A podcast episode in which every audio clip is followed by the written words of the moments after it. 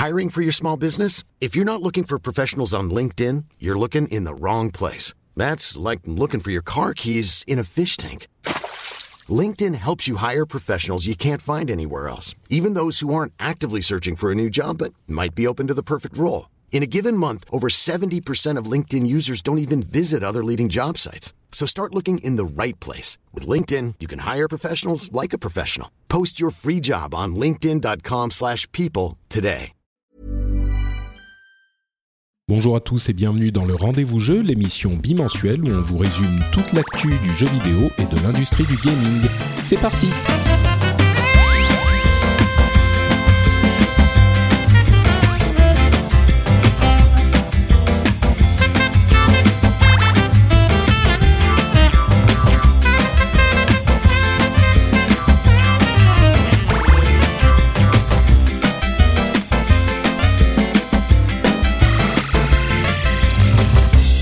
Bonjour à tous et bienvenue sur le Rendez-vous Jeu, c'est l'émission où on vous résume toute l'actu du jeu vidéo, PC, console, parfois un petit peu de mobile même. Je suis Patrick Béja, votre animateur, et on va vous faire une sorte de Glooby Boulga, mais version euh, délicieuse du Glooby Boulga, de toutes les news de ces deux dernières semaines, les news à retenir. Comme ça, vous n'avez besoin d'aller nulle part ailleurs. Nulle part ailleurs, bien sûr, euh, excepté aller regarder du côté de ce que fait Monsieur J.K. Comment ça va, J.K.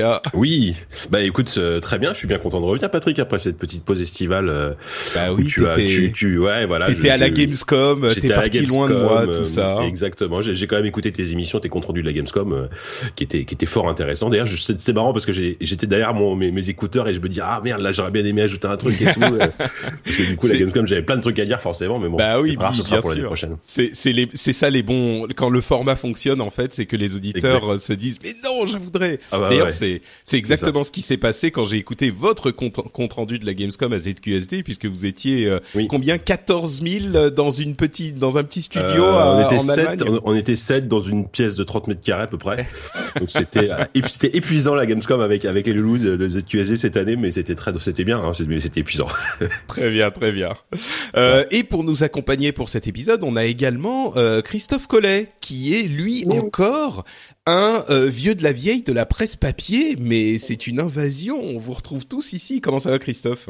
Ben ça va bien, ça va bien. Ben euh, écoutez, moi je suis très content d'être là, quoi. hein. Bon, je vois que vous avez un peu vos habitudes entre vous, quoi. Ça. Oui, non, mais c'est c'est bon. On va te mettre à l'aise. T'inquiète pas. Viens, assieds-toi. En plus, euh, on se souvenait avant le de commencer à enregistrer. euh, on se connaît quand même un petit peu puisque tu, Ouais. on s'était rencontrés euh, à l'époque où je travaillais pour Blizzard. T'avais fait un un, papier sur euh, Mist of Pandaria, c'est ça pour euh, Ben l'extension ouais, c'était euh, c'était à l'époque où, euh, où un peu avant la fermeture de, de Joystick, nous avions quand même, on nous avait quand même laissé le temps et JK était là de, de tenter une nouvelle formule du magazine et on avait commencé ça avec euh, avec une belle couve Mist of Pandaria. Et, C'est ça. et voilà. Et Ouais, du coup- t'as t'as quand même été quasiment le dernier rédacteur en chef de Joystick, tu peux. Ben le voilà, dire. c'est ça. Je sais pas si c'est vraiment un super fait d'armes, quoi, du dernier, mais, euh, mais oui. Si, si, on va dire que ça rappelle des bons souvenirs à tout plein d'auditeurs, donc euh, on va le prendre euh, de manière positive. Donc euh, bon bah merci euh, en tout cas à tous les deux d'être là. Euh, donc Jika et Christophe, on va se lancer dans le programme de l'émission. On va parler un petit peu de Metal Gear Solid 5. Ah ouais. Il va faire hurler de bonheur certains des auditeurs. Euh, on va parler un peu de Destiny, on va parler de YouTube Gaming, de ce qui s'est passé à la PAX. Il y a quelques petits trucs, pas énormément, euh, et de quelques autres petites news. On va commencer donc à tout seigneur, tout honneur, Metal Gear Solid 5.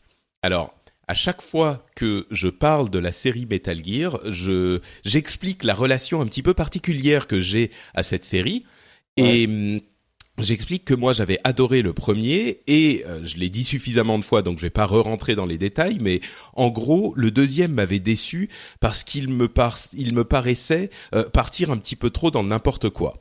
Euh, et à chaque fois que je dis ça, euh, il y a À la des du- auditeurs. la fin du deuxième est assez délirante. Moi, je l'adore, je la trouve incroyable, mais mais je reconnais que je reconnais que le deuxième part dans des thèmes et part dans des trucs euh, assez. euh, bah, c'est vraiment ce qui donne, c'est vraiment ce qui fait monter la série d'un cran. Moi, je trouve quoi. Mais mais mais je reconnais qu'il faut commencer à sortir son calepin et prendre des notes quoi. bah, disons qu'on n'est plus tout à fait dans le même univers que dans le premier. Non. Alors Non. Il y a, y a plein de gens qui me disent oui, mais dans le premier, il y avait des ninjas bizarres, il y avait des machins, c'était irréaliste déjà. Mais dans le 2, je trouve que c'est un petit peu plus, euh, un petit peu plus nawak. Euh, et donc ça, ça, fait particulièrement hurler mes amis euh, euh, auditeurs qui viennent mettre des commentaires sur tous les épisodes où je parle de ça, à savoir ah. Guillaume et, et Johan spécifiquement, mais il y en a plein d'autres aussi, je suis sûr. Mais bref, tout ça pour dire, donc c'est bon, j'ai bien compris que je devrais aimer Metal Gear Solid 2 ou 3, ou que je devrais essayer le 3. Merci les gars, j'ai bien compris. c'est pas la peine de venir me le répéter encore une fois dans les commentaires. Mais t'as pas joué au 3 bah non, je sais. Oh, c'est. Qu'est-ce que c'est? Bon, d'accord. Bon, je raccroche. bah toi, t'es un grand fan de la série justement. Ouais. Et c'est ça. Et, et, alors, bah voilà, je vais, je vais te laisser un petit peu la parole parce que moi, j'espérais que le Metal Gear Solid 5 soit euh, pour moi un retour à, à, la série et que j'essaye de, de, me replonger dedans. Et euh, avec euh, Ground Zeroes, donc le prologue, j'avais été un petit peu déçu. J'étais pas rentré dans le truc, mais mmh. là, on a eu les premières euh, notes et les premières reviews de Metal Gear Solid 5 qui sont euh, stellaires quoi. On est à des 9 sur 10 et des 10 sur 10 partout ou presque.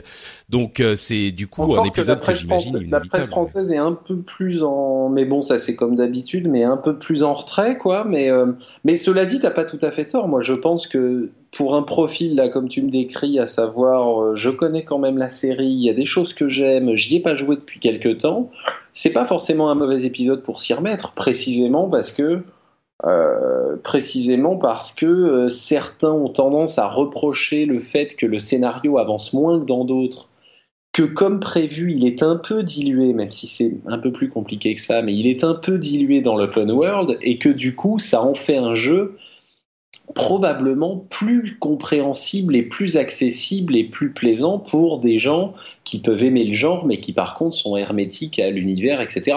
Par exemple le 4, le 4 était absolument ingérable pour ça. Personne ne peut jouer au 4 sans avoir une espèce de, de, de, de, sans être un thésard en Metal Gear Solid et sans avoir un doctorat en la matière quoi.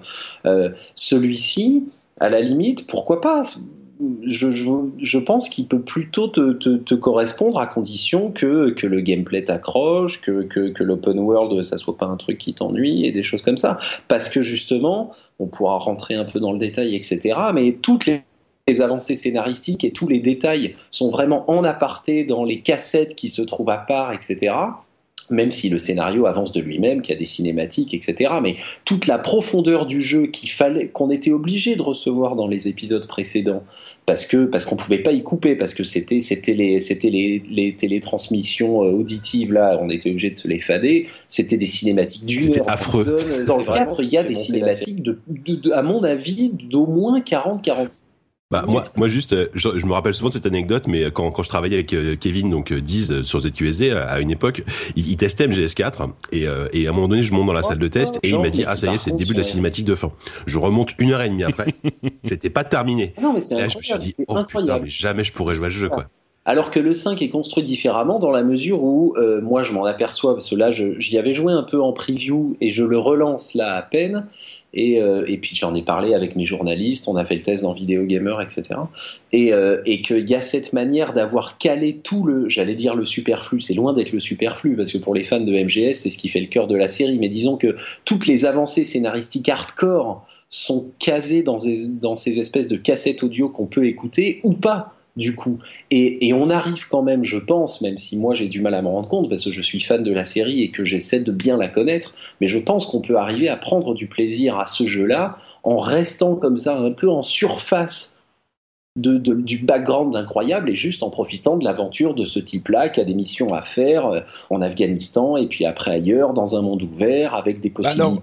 mais, mais, alors justement, justement Christophe, euh, pour les gens qui connaissent pas bien la série ou même parce que je pense que les gens qui sont amateurs de Metal Gear, euh, pour eux, euh, avec tout, tout l'historique euh, qu'on connaît de, du développement de cette série, euh, Metal Gear Solid 5 est inévitable. C'est le dernier Metal Gear de euh, Hideo Kojima. Pour le coup, ouais. c'est sûr parce qu'il est plus chez Konami, euh, ouais, c'est ouais. sûr et certain. Donc, ils vont tous s'y précipiter. Donc, je crois que les fans de Metal Gear, euh, on n'a pas besoin de leur expliquer ou même de les convaincre euh, qu'il faut y jouer parce que euh, voilà, ils vont ils vont aller y jouer. Moi, je pense aux gens qui n'y ont pas joué depuis un moment ou et puis même bon, ça va faire un petit peu plaisir aux gens qui sont fans, mais est-ce que tu peux nous décrire, parce que toi tu y as joué euh, pendant quelques heures en preview et, et, et tu l'as chez toi, euh, Qu'est-ce que c'est le gameplay de ce jeu Comment ça change par rapport aux anciens C'est est-ce que c'est l'histoire qui est complètement la suite directe des autres Parce que c'est voilà MGS5, c'est la suite quasi pas quasi d'ailleurs, c'est la suite directe de Peace Walker, l'épisode qui était sorti sur PSP. Euh, qui est rejouable pour ceux qui en ont encore d'ailleurs. Il faut vraiment en profiter parce que je fais une toute petite aparté et j'y reviens.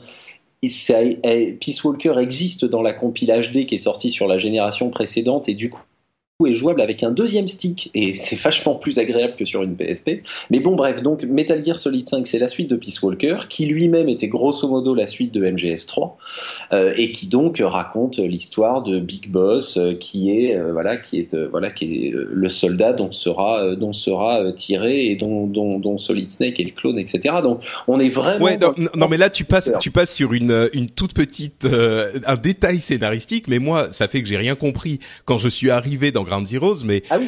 le le truc, c'est qu'il faut comprendre, c'est qu'il y a la série Metal Gear Solid. Bah vas-y, tu le diras mieux que moi. Ouais. Promis, effectivement. Le truc qu'il faut comprendre maintenant que la série est probablement terminée, en tout cas sous l'ère Kojima, on verra ce qu'ils en font, mais c'est qu'on a deux arcs scénaristiques bien distincts.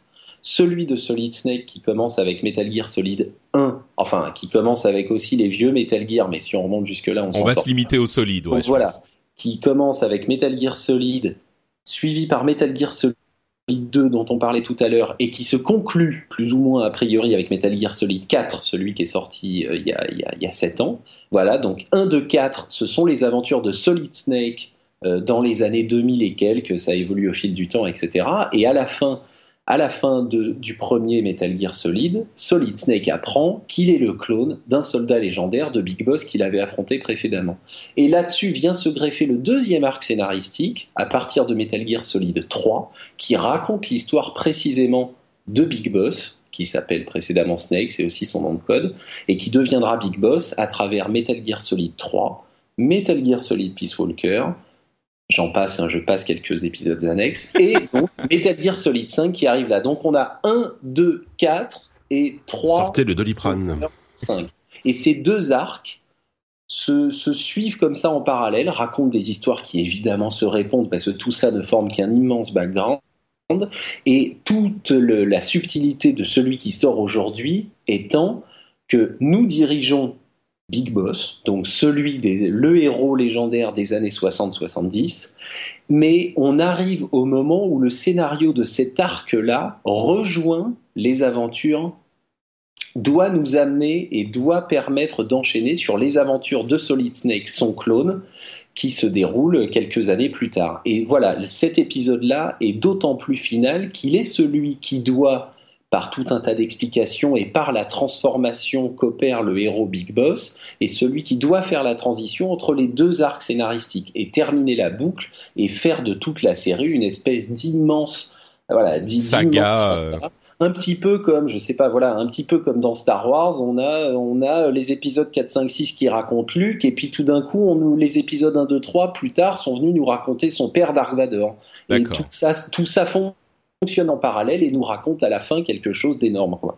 Alors, euh, est-ce que pour on, reparle des gens qui découvrent un petit peu la série ou qui en ont entendu parler dans le background, euh, le gameplay c'est quoi en fait euh, au, quotidien, j'ai envie de dire de, de ce Metal Gear Solid 5 C'est encore plein de d'infiltration, c'est uniquement de l'infiltration? Il y a un peu de tout? Parce que on sait que c'est un open world et c'est le premier de la série qui est un open world il est assez différent. C'est le, c'est quand même le un des un des grands changements de cet épisode et une des réussites, moi je trouve, c'est que grosso modo, dans les épisodes précédents, j'enlève Grand Zeroes parce que Grand Zeroes c'est une c'est une amorce de de, de, de celui-ci, donc c'est vraiment le même jeu à peu de choses près.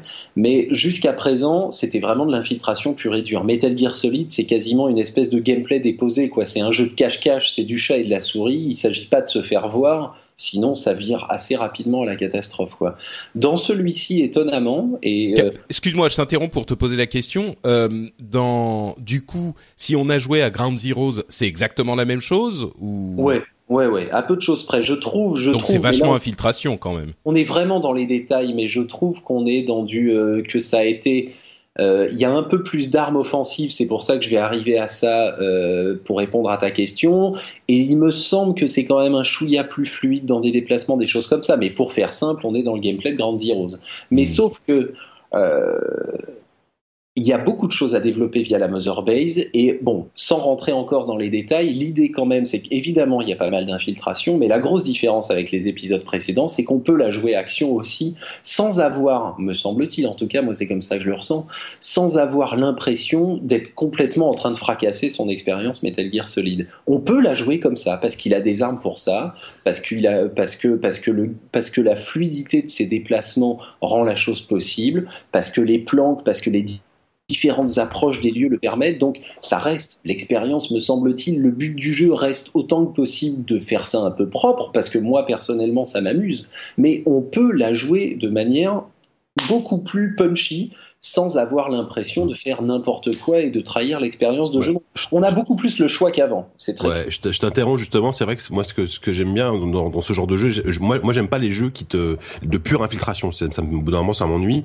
Et, et, moi, ce que j'ai bien aimé là, pour le moment, en tout cas, j'en suis qu'au début. J'ai fait que les premières missions. C'est que vraiment, il y a, moi, il y a des moments où je, je, suis, je me fais griller par les mecs et euh, c'est plus possible. Et là, euh, je, je sors effectivement le, le gros fusil d'assaut. Et là, ça se transforme en Uncharted, quoi. Enfin, limite, quoi. Et ça marche. Et, ça marche. Et, ça marche quand même. Super content voilà. Et j'étais vachement content de voir que je peux effectivement varier les approches et, euh, et la jouer effectivement purement infiltration, mais quand même à un moment donné sortir les flingues parce que parce que je me suis fait griller quoi. Et ça c'est cool. On a un robot gecko pas possible qu'on peut booster au fur et à mesure, etc. Et voilà. Et c'est pas une erreur de jouer comme ça. C'est pas le joueur qui est en train de qui est en train de trahir l'expérience. C'est possible. Donc effectivement, ça reste quand même un jeu d'infiltration et on voit bien que le plaisir est pensé pour ça. L'idée c'est d'arriver sur un lieu, on va avoir une mission de sauvetage, de, de, de tout un tas de missions habituelles dans ce genre-là.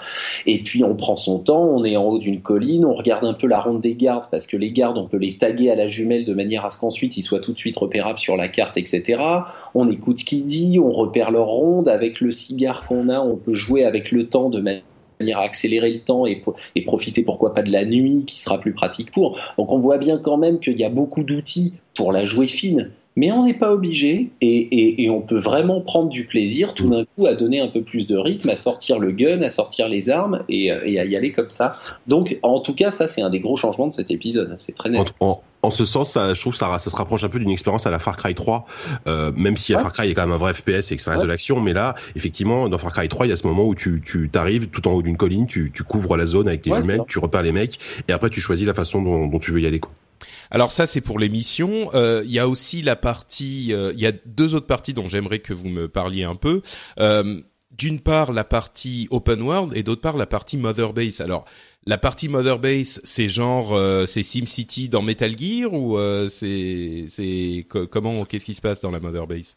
C'est en fait le, le, le, le, point de départ du truc, ça avait été initié justement dans l'épisode Peace Walker, et c'est de considérer que sur des théâtres d'opération, quand on est en mission, plutôt que de tuer euh, les ennemis, on peut les, euh, on les assomme et en fait on les expédie sur sa base secrète euh, dans l'océan à quelques dizaines ou centaines de kilomètres de là. On les expédie en ballon sur sa base et ensuite arriver sur la base de manière purement automatique, hein, évidemment qu'on les gère pas un à un, etc. Mais on peut les disposer dans différents services. Ils peuvent servir ils peuvent servir à booster euh, voilà euh, les défenses du truc. Il va y avoir euh, dans Peace Walker de mémoire il y avait il y avait la partie il y avait le bloc médical qui va permettre de d'avoir de, de, des medikits et des trucs plus sophistiqués. Il y avait le bloc offensif pour booster les armes. Il y avait et tout d'un coup on et donc ça ça a un effet sur le gameplay?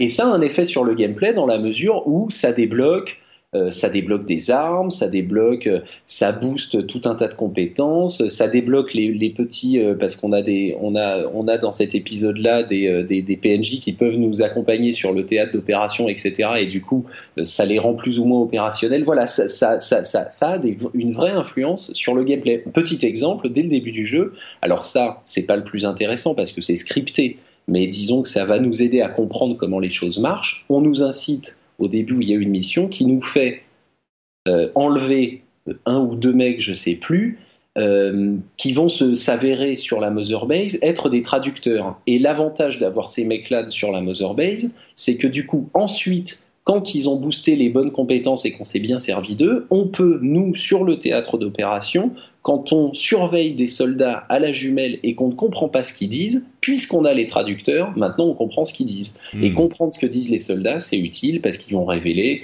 ils vont révéler des infos sur, euh, bah, sur ce qu'on cherche, sur machin, etc. Donc ça, pour le coup, c'est pas le meilleur exemple dans la mesure où de toute façon on le fera vu que c'est imposé. Mais l'idée, c'est de nous montrer ce qu'on peut faire en prenant bien compte de ça. Et on peut tout enlever. On peut enlever des bagnoles, on peut enlever des animaux, on peut, on peut, on peut, enlever des soldats, etc. On peut absolument tout fultonner parce qu'on fait ça avec des ballons Fulton. Donc on peut tout fultonner. Tout part sur la Mother Base et après, à toi, à nous, de mettre les bons mecs au bon endroit pour booster tout un tas de compétences Oui. qui ont une vraie influence sur le gameplay. Ouais. Et, et on y va dans la Mother Base? On se balade ensuite euh, sur la. Ouais.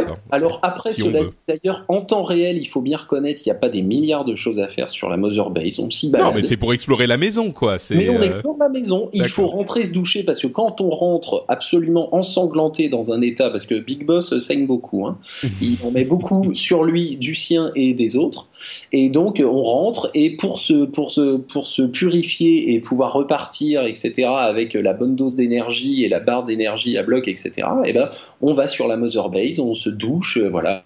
On peut, on peut bastonner ces soldats qui ne demandent que ça parce que se prendre une bonne branlée par Big Boss, ça fait toujours plaisir, etc. Il y a plein de petites choses plus ou moins bêtes à faire sur la Mother Base. Est-ce que c'est indispensable de jouer avec la Mother Base ou est-ce que si on y, enfin, si on joue pas avec, euh, on Ouais, peut se démerder? Ouais, moi j'ai pas encore, je te dis comme, comme pour le coup, j'avais d'une part fait la preview et que là la version dev je la relance. Ouais, je suis pas encore sûr, mais de ce qu'on me dit et de ce que je comprends, à mon avis, c'est bien de, de, de se donner du temps à booster la Mother Base. Je Hmm, pense que c'est très utile. Ça fait Ouais. partie vraiment du gameplay. Oui, je pense que ça fait vraiment Euh. partie du gameplay et qu'il faut pas passer à côté. Hmm. Alors, le, la dernière question, c'est cet aspect open world, parce que justement, MGS, ça a toujours été des, des jeux euh, assez dirigistes quand même. Euh, la- L'arc narratif est, va dans une direction, euh, et la transition vers l'open world, ça peut très vite devenir une sorte de, bah, justement, de gloubi-boulga euh, un petit peu indigeste ou, ou alors inutile. Et donc, euh, bah, est-ce que le génie de Kojima réussit à s'exprimer dans l'open world? Encore une fois, tu as, as joué quelques heures, hein, t'as pas fini le jeu, mais Ouais, ouais, ouais, ouais, est-ce qu'il réussit à s'exprimer dans l'open world? Est-ce que c'est réussi? C'est, pour moi, pour le moment, c'est assez, c'est assez dur à dire parce que c'est vrai que c'est très déconcertant la manière dont il a conçu ça. Pour en avoir parlé, moi, je commence à le voir un petit peu, je m'en étais aperçu, pour avoir parlé avec euh, celui qui a fait le test pour Vidéo Gamer et puis d'autres personnes. Euh, Il y a beaucoup de missions. Euh, qui, euh, dont certaines ont l'air principales et d'autres ont l'air annexes. Ce qui est très étonnant, c'est qu'il y a des missions annexes. En les faisant, on s'aperçoit qu'elles ne le sont pas tant que ça, et tout d'un coup, elles débloquent des espèces d'informations et de bouts de scénario dont on se dit, bon sang, si j'étais passé à côté, j'ai quand même l'impression que je serais passé à côté d'un truc assez fou. Euh, donc, euh, il a une manière de construire son open world qui est à la fois, moi je trouve ça. Alors évidemment, attention vite fait, hein, il faut comprendre, on n'est pas dans un pur open world. C'est, on va dire, c'est, ce sont de, de, de grands. Il y a deux très grandes zones ouvertes. On transite évidemment pas de l'une à l'autre parce que géographiquement elles n'ont rien à voir entre elles. On n'est pas dans Skyrim, quoi. hein. Hmm, On est dans- ouais. On est dans une espèce de, voilà de, de, de deux très grandes zones ouvertes, mais qui sont évidemment distinctes l'une de l'autre, et dans laquelle il va se passer tout un tas de choses, etc. Bon, euh, mais il a une manière de construire euh, à la fois l'émission annexe, l'émission principale, ce qu'on fait quoi, quand. On se perd pas dans la mesure où le grand truc, me semble-t-il, c'est que tout comment dire, on n'a jamais de, évidemment qu'on est dans un MGS et qu'on a affaire à Kojima, ce qui fait qu'on tombe jamais dans le délire de euh, va me chercher 10 pots de chèvre pour, on n'est pas en train de jouer à ça, quoi. Ouais, c'est pas un MMO non plus le- On n'est pas en train de jouer à ça. Il n'y a pas de mission à la con, machin. Mais il y a une manière de, il y a une manière de construire les missions et de donner des priorités aux joueurs qui, pour le moment, moi, me déroute un petit peu, mais je, je- voilà, je sais pas exactement quoi en penser, quoi. D'accord. Euh, ok, bon, peut-être dernier un dernier mot euh, sur euh, l'immense saga quand tu l'as la conclusion de l'immense saga quand comme tu l'as appelé. A priori, comme on le disait, les gens qui sont fans vont y jouer de toute façon. À conseiller à des débutants, à des gens qui ont perdu de vue la série. Moi, je, bah, écoute, Jika, tu me, tu, tu me dis, hein, mais moi, Ah je que moi je, moi je pense que oui parce que parce- mais sauf que alors avec un je dirais à conseiller. En tout cas, c'est faisable et je pense que c'est une belle expérience de jeu, même pour des gens qui sont pas, voilà, n'ont pas un doctorat en Metal Gear Solid, euh, à condition quand même d'accepter une fois qu'on a fait le pari d'acheter le jeu, d'accepter de s'investir dedans et effectivement d'écouter les quelque chose qu'on a, les, quelques les, les, cassettes qui peuvent être écoutées, même si on n'est pas obligé de tout faire, d'essayer de suivre un peu. Si c'est pour surfer sur le truc, euh, là, ça va, je pense que ça va quand même être un peu compliqué de, vraiment s'éclater. Mais si on accepte de se dire, ok, je le prends, je vais faire l'effort de m'investir dedans, il est beaucoup plus accessible que, ah, je pense que n'importe lequel des, euh, n'importe lequel des, épisodes récents. Est-ce qu'il a les, les cutscenes euh, interminables qui durent effectivement bah, Justement, non. Justement, non. Elles sont beaucoup plus courtes, elles sont hyper intenses. la scène L'introduction est absolument euh, incroyable. Et euh, bon, je, moi, je, pense que c'est un jeu dans lequel on peut s'éclater même sans être un coup sur feu, parce que justement, il y a, parce que même si tout d'un coup le scénario, on va se dire bon, honnêtement, euh, ce que je viens d'écouter là, j'y comprends rien. Il y a quand même les missions en elles-mêmes sont assez simples parce qu'elles sont, ce sont souvent des missions de, de, mercenaires au sens strict du terme, pas forcément rattachées à un espèce de grand scénario incroyable. Donc, elles sont simples à comprendre. Il y a un open world qui est quand même très beau. Il y a des vraiment, il y a des manières d'aborder les missions qui sont hyper ouvertes. Donc Jika tout à l'heure faisait le parallèle avec Far Cry, il est plutôt pas con. Euh, on peut s'éclater là-dedans et prendre vraiment du plaisir à jouer à ce jeu-là. Euh, sans, mais en sachant évidemment que par contre on n'y prendra pas exactement le même que quelqu'un qui l'attend parce que, parce que, ça fait 25 ans qu'il joue à la série quoi. Mais ouais ouais ouais, ouais moi je pense. Alors Jika, ouais, tu trépignes. Non mais moi, non mais moi juste rapidement, je suis, je suis un peu comme toi, Patrick. C'est une série que j'ai lâchée depuis très longtemps. Euh, le, je, je l'ai lâché à partir du 2 et puis voilà, c'est à, l'époque c'est cinématique sans fin, cet univers euh, sans doute très intéressant, mais vraiment euh, complètement obscur pour moi. J'avais complètement lâché le truc. Et là justement, euh, j'ai acheté le jeu parce que euh, j'ai senti qu'il y avait un retour vraiment à bah, le, monde ouvert et il y avait une narration qui était pas trop présente. Alors ce que vont peut-être regretter les, les, gros fans de la série, je sais pas, mais moi au contraire ça me va très bien. Et, et, et, rien que rien que le prologue du jeu, effectivement l'introduction, je l'ai trouvé incroyable. C'est vraiment, c'est à mi-chemin. En fait, il, il, a réussi à trouver euh, justement ce que j'aime, ce que j'aimais pas dans Kojima. Donc c'était vraiment le côté purement cinématique. Là, c'est vraiment un, c'est très cinématographique. En même temps, tu joues quasiment tout le temps. Donc l'introduction du jeu déjà m'a scotché alors que c'est un, truc très linéaire. Et là, après, t'arrives dans, dans ce monde ouvert gigantesque où euh, là, c'est Red Dead Redemption quoi. C'est-à-dire que t'es en Afghanistan, t'es sur ton cheval et c'est super euh, c'est vraiment super beau quoi. Donc pour le moment là en disant Red Dead Redemption t'es pas le premier qui fait le, parallèle mais je pense que tu vas faire chavirer quelques cœurs. Oui après attention hein, on n'est pas dans du Red Dead non plus. Enfin c'est pas du rockstar mais euh, en termes de en tout cas l'Afghanistan voilà c'est c'est des airs voilà, voilà c'est ça. Et euh, et en tout cas moi, moi ça ce qui me plaît beaucoup finalement c'est ce retour euh, en tout cas de ce que j'en vois pour le moment c'est ce retour à du pur gameplay à, un, un, gameplay à un jeu beaucoup plus souple en termes de mécanique de prise en main etc moi je trouvais ça assez lourd avant à manier les les, les anciennes pièces et voilà. Petit warning quand même, nous, enfin nous par exemple, vous, parce qu'on on connaît tous la série, peu importe le moment où on s'est arrêté, moi j'ai tendance à de trouver ce gameplay, enfin c'est pour, le coup, j'allais dire même la maniabilité du personnage plus souple, très agréable, et je me dis, oh là là, quel progrès quand même, c'est un vrai bonheur. Pour en avoir discuté avec deux, trois personnes qui, elles, connaissaient vraiment pas la série et qui sont plus habituées aux jeux d'aujourd'hui, etc., le premier truc qu'on m'a dit, c'est, oh putain, c'est quoi ce perso? Qu'est-ce que c'est rigide, mon Dieu Et c'est là que tout d'un coup, je me disais quand même à ceux qui pourraient écouter, attention, moi, enfin, et nous, connaissant la série. Quand je joue à Grand Zeroes puis à Phantom Pain, je me dis oh là là super, quelle souplesse les mecs. Et en fait, je m'aperçois que quelqu'un qui connaît pas du tout euh, le perçoit quand même pas du tout de la même manière et a tendance à trouver ça quand même un peu rigide pour les jeux d'aujourd'hui. Ouais, effectivement, on peut on peut voir ça comme ça, c'est certain. Mmh. Euh, moi, j'ai, je dirais que j'ai envie de, je me tâte encore un tout petit peu. Euh, on enregistre le 31, donc il sort demain. Je pense qu'il est trouvable à peu près n'importe où dès aujourd'hui. Mais ouais, je l'ai acheté vendredi. Ouais, je l'ai acheté vendredi. donc, euh, voilà.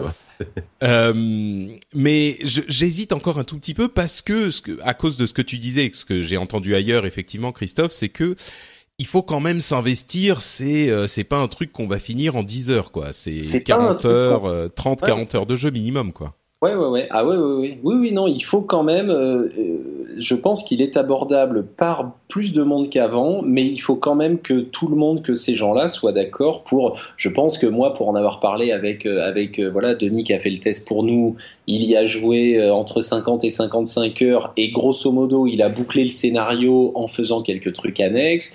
Pour avoir vu quelques reviews fleurir à droite à gauche, je vois bien que grosso modo tout le monde met la barrière du scénar sans trop la rusher, mais quand même met la barrière du scénar à 45-55 heures. Donc, il faut, oui, faut, faut y aller quand même. Faut vouloir, ouais, ouais. bon, on verra. En tout cas, euh, la description et, et donne l'eau à la bouche. C'est vrai que euh, ça me donne bien envie quand même, même en tant que que Metal Gear, euh, comment on va dire ça? Metal Gear Doubtful. Euh... ouais, voilà, ouais. ouais, ouais. Mais bon, ça, ça, je vais prendre ma décision cet après-midi, je pense. je me dis que vu les les les notes incroyables qu'il reçoit à l'unanimité, c'est pas juste une ou deux euh, une ou deux publications qui se qui s'est enthousiasmé pour euh, Kojima que à côté de ça moi j'ai je porte pas spécialement dans mon cœur non plus je le trouve un petit peu diva quoi mais euh, mais bon ça a l'air d'être assez le consensus a l'air d'être bon donc je me dis c'est presque un titre euh, qu'il est difficile de ne pas au moins essayer. Ah, je pense, ouais. oui. Oui, Ah, je pense. Si on, est un fan de jeux vidéo. Euh... Ah, oui, oui, je pense qu'on aura affaire quoi qu'il arrive à un des jeux de, à un des jeux de, marquants de cette génération. Donc il faut, il faut, il faut, il faut, il faut aller jeter un œil. Oui. Ah oui, oui. Bon, bah, on va voir. Euh, je, je, je, vais voir euh, ce que je vais faire. Euh, on est effectivement à pour prendre un, un, petit, même si on n'aime pas les notes. Enfin, moi, j'aime pas les notes. Metacritic le met quand même à 95. Waouh. Ouais, ouais, ce qui est, ouf, ce qui est quand même pas mal, quoi. Donc, euh... assez impressionnant. Je suppose évidemment, sans trop se mouiller, que le, la nature justement à la fois plus open world, moins moins directement scénaristique et plus action aussi, fait que notamment sur le marché US. Euh, le, le, ça jeu, plaît plus, ouais, sans Ça plaît plus, évidemment. Moi, je me souviens, pour vite fait, pour le 4, le 4, la, une des dernières bandes annonces du 4, elle est trouvable sur Internet, faisait, vendait le film comme un pur action movie. Le, le jeu, c'est un, c'est un, Lapsus ouais. intéressant, ouais. Avec cette, avec cette voix off de, de, de, de, de c'est, cette voix off qui double les, les, les, trailers américains, etc. Comme ça. In a world. In machin, etc. Et moi, je pensais aux mecs, qu'ils soient américains ou français d'ailleurs, peu importe, qui achetaient ce truc-là, le 4, sans en, en espérant un jeu d'action. Sans jouer ouais. à une espèce de Call of Duty, et il y avait de quoi s'arracher les cheveux, quoi, tu vois, c'était inenvisageable. Le 5 est très différent. D'accord. Bon, bah on verra, on en parlera peut-être dans le prochain épisode. Je vous dirai ce que j'ai décidé, euh, achat ou pas achat, on verra.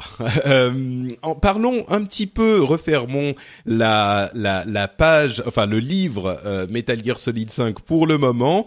Euh, au, au, grand désespoir de certains des auditeurs et parlons un petit peu de Destiny au grand bonheur de certains autres auditeurs. Alors Destiny, euh, le jeu de Bungie, grand développeur de euh, Halo historique, euh, ouais. a eu une une histoire un petit peu compliquée. Il est sorti il y a un an sur même pas des promesses, mais sur des espoirs des joueurs qui n'ont pas été démentis par le développeur ou l'éditeur Activision, qui n'ont pas été démentis, mais qui ont été trahis, puisque les joueurs espéraient y voir un immense euh, MMORPG en FPS avec un monde ouvert incroyable qui permettrait de s'immerger dans un univers euh, de space opéra avec une histoire, une euh, mythologie, une une immersion comme je disais invraisemblable et on s'est retrouvé au final avec un FPS en ligne, un FPS coopératif en ligne, euh, coopératif et compétitif, mais, mais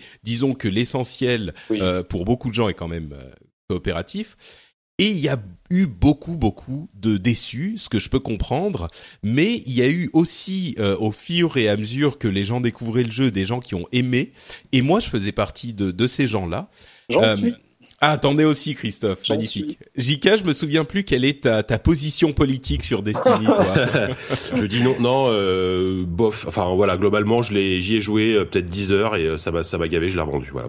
D'accord, ok. ça, ça, ça s'arrêtait là, quoi. Tu n'en es pas. Ouais, bon, bah écoute, euh, Décidément. Euh, enfin, je, je, je, reconnaissais les qualités de pure FPS qui, qui étaient très bonnes, euh, mais effectivement, le l'absence vraiment de fil rouge, euh, le côté bac à sable un peu ennuyeux m'a m'a vite m'a vite fait fait passer à autre chose quoi. Ouais, enfin même bac à sable, t'es généreux, hein, c'est vraiment. Enfin, bac à sable, non, oui, loot, enfin le côté purement loot.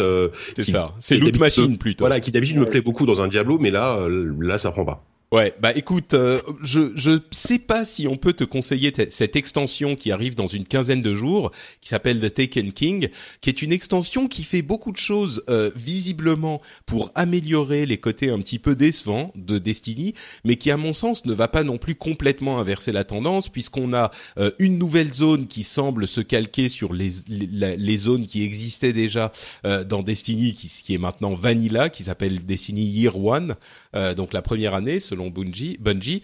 Euh, on entre dans la deuxième année, Destiny Year 2, avec The Taken King, et il y a une attention particulière qui a été portée à la narration quand même. Euh, il semble qu'il y ait une euh, une euh, bah, déjà on sait que euh, euh, Peter Dinklage a été remplacé pour faire le, le, doublage, la narration du petit robot qui nous accompagne pendant toutes les aventures, du Ghost. Il est remplacé par Nolan North, qui est un grand professionnel du doublage de jeux vidéo, et c'est sans doute pour le meilleur parce que Dinklage n'avait pas vraiment réussi sa prestation.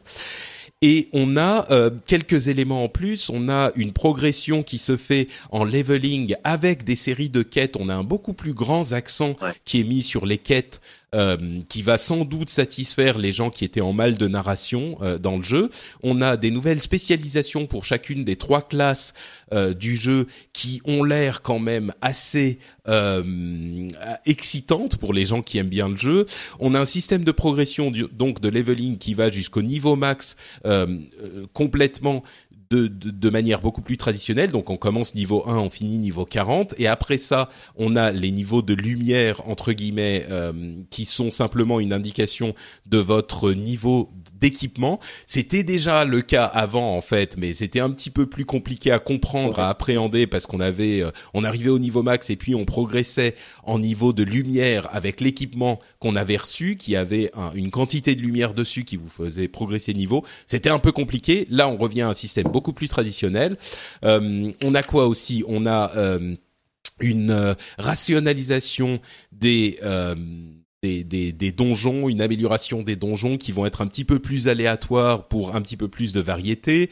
Euh, on a une progression dans l'équipement qui va pouvoir être opéré par différents moyens. On a plus de choses à faire. On a une un repensage, euh, c'est pas un mot français ça, de l'interface euh, qui va faire qu'on va pouvoir rendre nos quêtes sans avoir besoin de se retrimballer jusqu'à la ah. zone euh, sociale, ce qui est, euh, j'entends que ça fait plaisir à Christophe. Bon, en gros, il y a un, on repense la la surface de Destiny. J'irais, il y a encore quand même pas mal de choses qu'on ne sait pas. Euh, il y a la, la, quantité de contenu qui, à mon avis, euh, si vous vous attendez à ce que tout à coup ça se transforme en euh, véritable MMO immersif, vous allez être déçu. Euh, la quantité de contenu, on ne sait pas exactement. Un petit peu comme l'année dernière, on savait pas combien il allait y en avoir et c'était l'une des grandes déceptions. Il y en avait beaucoup moins qu'on ne pensait. Ah bah, Là, ils ont, donné des infos concrètes très très tard, quoi. Ouais, bien sûr. Et donc, euh, alors, moi, ce que je dirais, c'est que ah, ah oui, il y a un autre élément important quand même. Euh, si vous achetez cette euh, extension, le, le, la seule chose a priori qu'on peut acheter aujourd'hui, on peut toujours acheter le jeu seul euh, d'origine, mais a priori, il vaut quand même mieux acheter le package qui inclut tout. Euh, financièrement, c'est beaucoup plus intéressant. On peut l'acheter en, en boutique, vous aurez euh, avec l'extension que vous achetez le package complet ou juste l'extension, euh, un objet qui vous permet de faire monter un personnage niveau 25 euh, directement, de manière à ce que vous puissiez rejoindre vos amis. qui ont déjà beaucoup joué au truc et qui vont pouvoir continuer à progresser jusqu'au niveau 40, qui est le nouveau niveau maximum de l'extension. Christophe, tu regardes Jika, vous êtes euh, les yeux dans les yeux à un café, vous parlez de Destiny et euh, Jika te dit, te pose la question fatidique. Est-ce que, est-ce que je dois euh, revenir sur Destiny? Est-ce que le jeu est maintenant euh, adapté à ce que j'espérais? Est-ce qu'il va me plaire? Qu'est-ce que tu lui réponds? Euh, je suis pas sûr. Je suis pas sûr, mais en même temps, moi, cette extension, je l'attends vraiment énormément, mais je, je suis pas sûr parce qu'à mon avis, Destiny part sur une espèce de gros malentendu. Euh, et tu l'as dit tout à l'heure, c'est-à-dire que je pense que l'énorme malentendu, mais qui a été entretenu par Activision, hein, nous, nous, on n'y est pour rien. Enfin, les joueurs en tout cas. Bah, on savait pas, oui. Euh, c'est que on nous a vendu pendant toute la période de développement jusqu'à très tard. Et moi, je suis allé le voir d'ailleurs, ce jeu au printemps. Il était sorti. Euh, quand est-ce qu'il est sorti dans l'année? Il était sorti en septembre. en septembre, c'était il y a un an. Ah, J'étais allé le voir euh, en mai ou quelque chose comme ça, un peu avant le 3. Et à ce, et à ce moment-là, c'était encore très flou.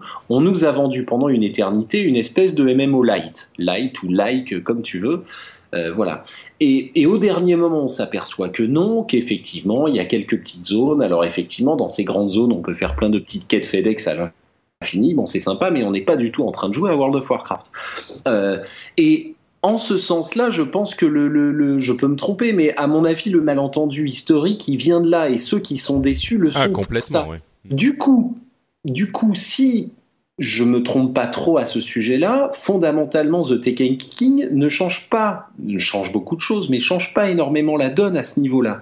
Euh, effectivement, bah, il y a un level cap plus de narration, on verra. Moi, effectivement, je sais pas encore, donc j'espère parce que qu'est-ce que c'était naze, quoi. Ah non, mais c'était c'était inepte, c'était inexistant, c'était honteux. C'est enfin la, narration de, de Destiny est l'une des choses les plus lamentables ah, que j'ai vues en narration dans le jeu vidéo depuis très longtemps. C'est des espèces de cutscenes navrantes, des mecs qu'on fait Halo quand même. Il y a eu des très grandes choses. Bon, bref, passons. Ouais, ouais, passons. Euh, donc voilà. Donc il y a effectivement beaucoup de choses, tout ce que tu viens de résumer, qui va le rendre hyper intéressant, et d'ailleurs Activision et Bungie le vendent quasiment comme un Destiny 2, tu vois, c'est ce que tu disais, voilà, Destiny en deux, etc. C'est vraiment vendu comme ça et à juste titre. Mais je pense que le, malentendu de départ, comme lui n'est pas vraiment réglé, je sais pas si je vais le conseiller à JK. Moi, je vais m'éclater parce que le gameplay m'éclate et qu'effectivement, ça me fait penser, tu vois, je refais un parallèle vite fait. Pour moi, c'est ce truc qui était bien placé pour le, c'est du Diablo, tu sais, ces espèces de jeux où tu dis bon allez encore un petit vite fait quoi, allez petite mission là, on, on, se le fait vite fait, lui on arrête. Et puis à la fin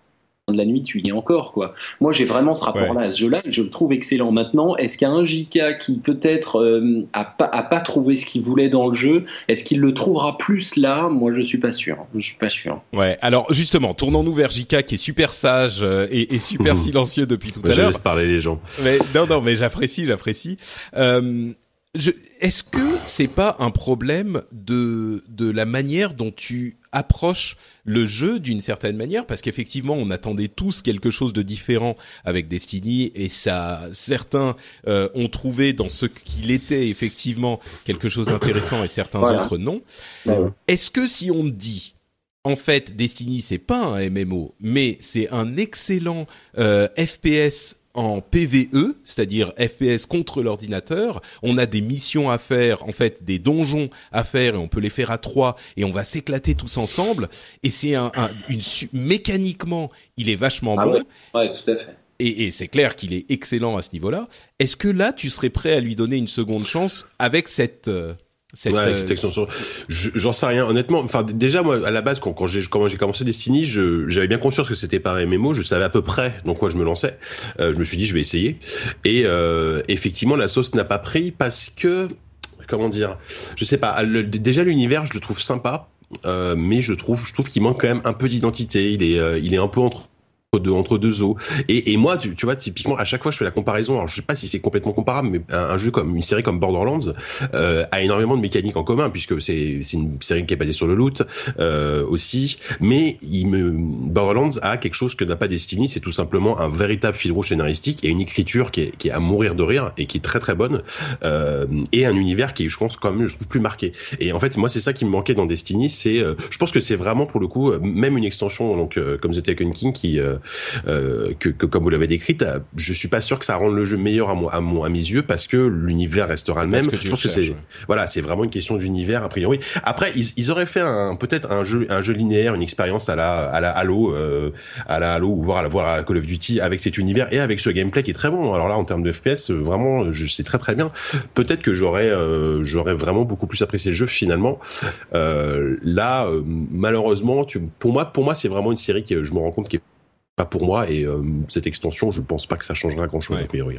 Bah, on fait souvent la comparaison avec Borderlands et à mon sens elle est pas tout à fait juste parce que Borderlands c'est à la base principalement un jeu solo euh, ou en tout cas, euh, je... ouais, je suis pas tout à fait d'accord. Bah, enfin, pour le on coup, peut jouer à, plusieurs. c'est vraiment très cool. A 4 c'est vraiment très cool. Ouais, non, tout à fait d'accord. Mais si tu veux, tu, tu suis l'histoire et après tu peux refaire quelques missions. Mais c'est pas un jeu qui est pensé comme euh, un MMO euh, au, au endgame du MMO quand tu as atteint le niveau maximum, où tu as une rejouabilité qui est énorme. Mm. Et Destiny, il est entièrement pensé comme ça. C'est-à-dire mm. que Destiny, tu as des missions, des donjons où tu vas aller à 3, et puis ensuite des raids où tu vas aller à 6, etc.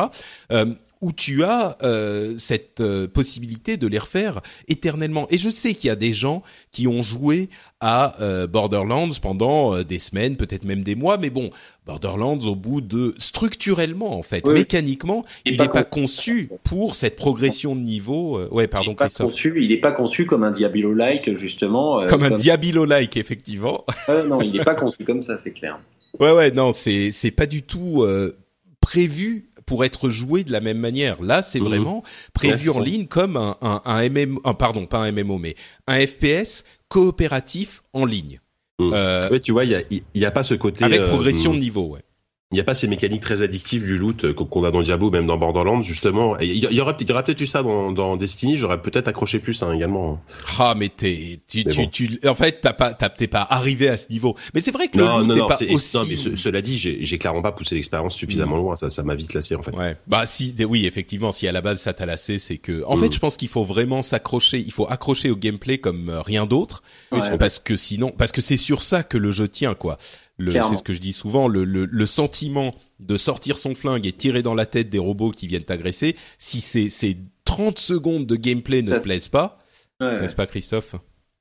Ouais, ouais, non, c'est exactement ça. Vraiment, c'est, c'est, là-dessus que, et, et, à ce niveau, les mecs, même si effectivement il y a euh, Destiny est perfectible et on voit bien qu'ils vont le perfectionner et là et encore pendant longtemps parce qu'on se, on sait, on sait que euh, c'est une franchise au long cours.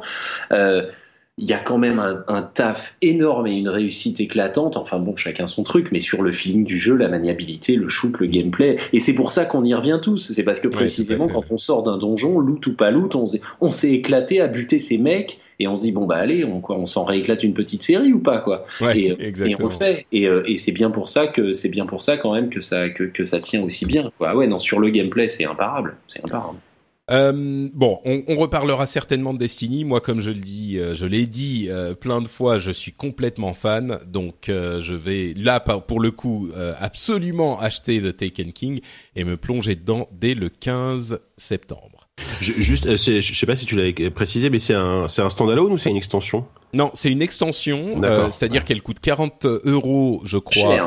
ouais, c'est, bon, oui, mais bon, disons que moi je paye sans. présente comme quelque chose de massif, mais c'est vrai que c'est assez cher. À mon avis, c'est pas massif. Hein. C'est une nouvelle zone, il y a quelques nouvelles strikes. Euh, enfin bon, bref, euh, c'est c'est 40 euros, mais tu peux aussi acheter la version qu'ils appellent, je sais plus légendaire ou machin, en boutique pour, je crois que c'est 80 qui inclut tout en fait qui inclut Destiny les deux les deux entre guillemets extensions. Mmh. euh, à mon sens oui celui-ci c'est vraiment une, une euh, légère euh, couche de peinture sur Destiny. Faudra attendre la prochaine qui risque pour le coup d'être euh, une remise à zéro. Oh je sais pas remarque. Mais pour moi c'est pas ça change pas effectivement Destiny de manière fondamentale. Euh, peut-être le, la prochaine extension mais on verra. Donc euh, effectivement, 40 euros pour l'extension. Si vous avez déjà le premier, bah pas de souci. Euh, en même temps, il faut aussi les deux mini extensions qu'il y a eu pendant l'année pour pouvoir jouer euh, à Taken King. Donc il vaut mieux racheter le, la collection. On quand même à la conso, hein, putain, c'est Ah bah oui, ils sont pas bah, là pour. Te... Ouais, ouais, ouais. Hein? Bon. Je ne dirai rien. Alors, le roi des corrompus, l'édition légendaire, 70 euros sur la Fnac. Donc euh, bon, c'est le prix à peu près.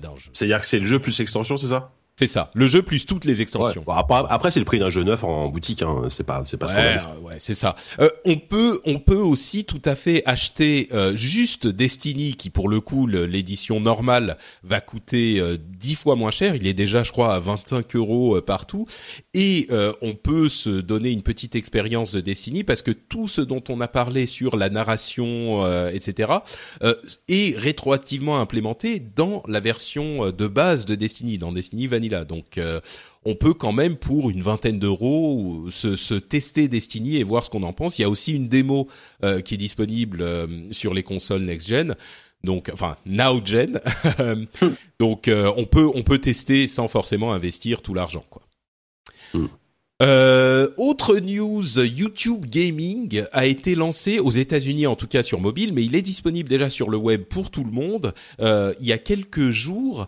Alors, le, le jeu vidéo sur YouTube, c'est évidemment une, euh, un aspect hyper important de la plateforme. C'est l'un de, de leurs domaines de croissance énorme, le jeu vidéo. Et donc, ils ont lancé un site dédié aux jeux vidéo qui reprend tout le contenu jeux vidéo de YouTube et qui le met dans une mise en page un petit peu différente avec la possibilité de suivre euh, certains jeux vidéo spécifiques et surtout une refonte de la plateforme de streaming live qui vient chatouiller un petit peu Twitch ou en tout cas c'est l'intention. Euh, Est-ce que vous avez eu l'occasion de, de l'essayer cette plateforme? J4 t'en as pensé quelque chose? Euh, ouais, enfin, j'ai j'ai pas encore poussé beaucoup le l'exploration, mais euh, bah, c'est intéressant parce que parce que je pense qu'il y a un an, euh, alors je ne sais pas trop, mais ils, ils ont peut-être eu mauvaise de se faire ravir Twitch par euh, par Amazon. Bon, j'imagine qu'ils préparaient déjà le truc depuis longtemps, mais euh, donc, enfin, ils, ils, fourbissaient leurs armes, et là, on sent qu'ils veulent quand même vraiment euh, reprendre reprendre le reprendre des parts de marché d'un finalement d'une scène d'un marché qui est, qui est assez gros, hein, qui est le streaming de jeux vidéo. Et pour le coup, ils ont été euh, ils ont été euh, attends, excuse-moi, je fais une petite manip. Est-ce qu'on entend mieux là? Oui, non, t'es, t'es un petit, ton volume est un peu élevé en fait. Mon volume est un peu élevé, je le baisse alors, je m'éloigne. Ça va mieux là? Ouais, c'est mieux. Pardon. Euh, qu'est-ce que je disais? Donc oui, donc et je, je me dis que voilà, c'est vrai que c'est YouTube, c'est quand même le numéro un, enfin voilà en termes de, de contenu vidéo en ligne, et qu'ils aient raté entre guillemets. Hein, le, le, le, le coche du, du, du, streaming de jeux vidéo, c'est euh, c'est étonnant. Et euh, du coup, là, euh, ils passent, enfin ils essayent de revenir. Est-ce que est-ce que ça va suffire? Je sais pas. Les les, les efforts qu'ils fournissent sur cette nouvelle ce, ce nouveau service ont l'air plutôt plutôt intéressants. Euh, mais le truc c'est que Twitch a déjà pas mal d'avance et Twitch a une communauté qui est déjà énorme. Donc voilà. Ouais. Je, je, sais, j'ai des doutes sur la réussite du truc, même si c'est quand même YouTube, c'est Google et qu'ils ont les moyens de de, de réussir de, de réussir quoi, de s'imposer. Hmm. Christophe, toi, un avis sur euh, YouTube Gaming, euh, YouTube Streaming, machin? Écoute, euh, moi je, je, suis allé jeter un œil, du coup je trouve ça, je suis quand même hyper impressionné par, par comment dire, par l'énergie qui déploie, l'interface et le...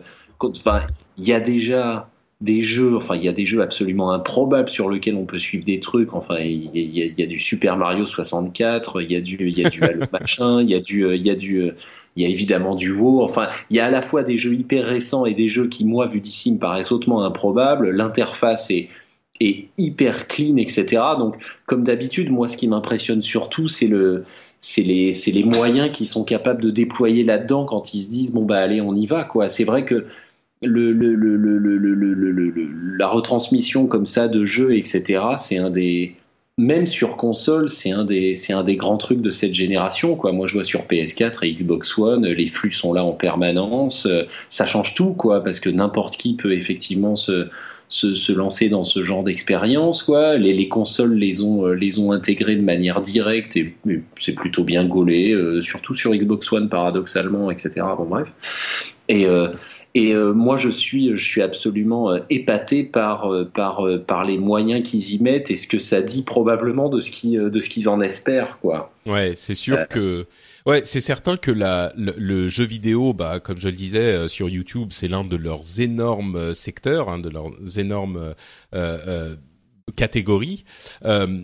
moi, sur YouTube Gaming spécifiquement, je trouve l'interface un poil confuse, un tout petit peu confuse.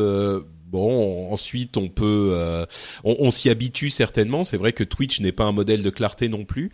Euh, le, le, succès, là, ça fait une, quelques jours, une toute petite semaine. Euh, je suis sur le site en ce moment. Euh, alors, c'est le milieu de la nuit pour les États-Unis, mais tout de même, mmh. euh, la, les trucs qu'ils me proposent en, en streaming now, euh, ils ont genre quelques dizaines à quelques centaines de personnes qui regardent en direct. Donc, le streaming, euh, il y a quand même, ça veut pas dire qu'ils vont pas y arriver, hein, évidemment, mais il y a quand même un petit peu de boulot. Euh, l'interface de streaming a été grandement améliorée. C'est vrai que pour les les gens qui voulaient faire du streaming, c'était un peu compliqué sur YouTube. Enfin, à vrai dire, c'était même totalement infernal. Il fallait euh, comme euh, créer l'event avant de lancer le streaming et puis ensuite se connecter au machin. Maintenant, ça marche beaucoup mieux. Euh, On peut, euh, c'est beaucoup plus similaire à, à Twitch. Euh, L'interface, je pense qu'on s'y fait, mais en même temps, il y a des trucs qui, qui qui arrive de côté de droite et de gauche, euh, c'est un ouais, petit ouais, peu. Ouais, ouais, mais en même temps, le menu jeu de gauche, moi, je le trouve assez, je le trouve assez sympa. Bon, effectivement, il y a cette idée des doubles menus qui viennent de droite et de gauche. Bon, d'accord. Mm. Moi, je trouve ça assez, je trouve, je sais pas, je trouve ça assez bien gaulé, assez classe. Mais, Ouais. mais, mais, euh, mais bon, après, euh, ça a été lancé, ça a été lancé. Ah oui, il y a si Le peu- 26, si peu de temps. donc. euh, Ah oui, d'accord. ouais, Donc ça- c'est tout récent vraiment le, le streaming, enfin le, le YouTube gaming. En même ouais. temps, euh, bon l'idée d'avoir, c'est pas uniquement pour le streaming, l'idée d'avoir un endroit, un YouTube réservé aux jeux vidéo. L'exemple qu'il donne souvent, c'est euh, si tu cherches Call, tu vas avoir Call of Duty et pas euh, Call Me Maybe, tu vois. Bon, ok, pourquoi pas, pourquoi pas. Je pense que c'est c'est intéressant de voir ça. Je crois qu'ils vont faire un YouTube Music euh, peut-être dans à un moment. Euh, ça risque d'arriver. Euh, c'est un- une reconnaissance du média et du de, de- Oui. du jeu vidéo. Oui. Bon, on verra. Euh, Est-ce que moi je vais aller sur YouTube Gaming plutôt que sur YouTube tout court? Parce que j'avais déjà les gens que je suivais. euh, Peut-être Ah. à terme, ouais. Je pense que ça risque d'arriver, ouais. Ouais, ça va prendre du temps. Et puis en plus, quand, quand on voit quand même que Twitch, ils ont quand même signé des gros deals avec les salons, un type le 3, euh, ils ont ils ont des, des, des marathons de speedrun comme la GDQ. Enfin, ils ont ils ont une puissance euh, déjà euh, au frappe, niveau ouais. du business, au niveau de l'industrie, qui est déjà très très présente. hein. Donc, euh, ce que YouTube n'a pas, même même si c'est Google derrière, hein, c'est c'est- voilà. euh, Ouais, euh, je pense que que Enfin, sauf que personne aujourd'hui a plus de puissance que, euh, que, que Google, quoi. Mais C'est ça. Bah, je Ouais, pense c'est que tu sais les les les vidéos quand même euh, le 3 etc. Tu les voyais sur Twitch et sur YouTube. Euh, Oui, aucun de oui. ces gros événements ne s'était complètement coupé de YouTube, même si non on non, partait- If you're looking for plump lips that last, you need to know about Juvederm lip fillers. With Juvederm Volbella XC and Juvederm Ultra XC, your lip look, whether it's subtle or bold, can last up to one full year with optimal treatment and no additional maintenance. Find a licensed specialist and see if it's right for you at juvederm.com today. That's J U V E D E R M.com. Add fullness to lips in adults over 21 with Juvederm Volbella XC or Juvederm Ultra XC. Do not use if you have severe allergies or a history of severe allergic reactions, or if you're allergic to lidocaine or the proteins used in Juvederm. Tell your doctor if you have a history of scarring or taking medicines that decrease the body's immune response or that can prolong bleeding. Common side effects include injection site redness, swelling, pain, tenderness, firmness, lumps, bumps, bruising, discoloration, or itching. As with all fillers, there's a rare risk of unintentional injection into a blood vessel, which can cause vision abnormalities, blindness, stroke, temporary scabs, or scarring. For full important safety information, visit juvederm.com. Hiring for your small business? If you're not looking for professionals on LinkedIn, you're looking in the wrong place. That's like looking for your car keys in a fish tank. LinkedIn helps you hire professionals you can't find anywhere else, even those who aren't actively searching for a new job but might be open to the perfect role. In a given month, over 70% of LinkedIn users don't even visit other leading job sites. So start looking in the right place. With LinkedIn, you can hire professionals like a professional. Post your free job on linkedin.com/people slash people today. bien sûr, officiel bien était sûr. Twitch, donc. euh, Oui, oui, tout à fait. Euh, bon, on verra ce que ça donne. Je pense que euh, il y a une initiative intéressante de la part de YouTube. Je pense que les gens qui étaient déjà sur Twitch vont rester sur Twitch parce qu'ils ont leurs habitudes, ils sont euh, ils sont là et puis ils sont à l'aise et puis ils aiment bien et puis il y a une culture Twitch qui est un petit peu particulière. Je Ouais. me demande si le but de YouTube Gaming n'est pas d'amener les gens qui étaient euh, fans de gaming sur YouTube et qui n'étaient pas énormément sur Twitch à justement euh, s'intéresser à toute cette culture du streaming et du Ouais, ouais. euh, Mm. euh, Ouais, alors ça. que bon, Je pense que c'est un potentiel pas- plus plus grand public en fait que que Twitch, parce que tout le monde connaît YouTube aujourd'hui, quoi. Donc euh, c'est ça, ouais. même ceux qui jouent pas, quoi. Ouais, je pense aussi.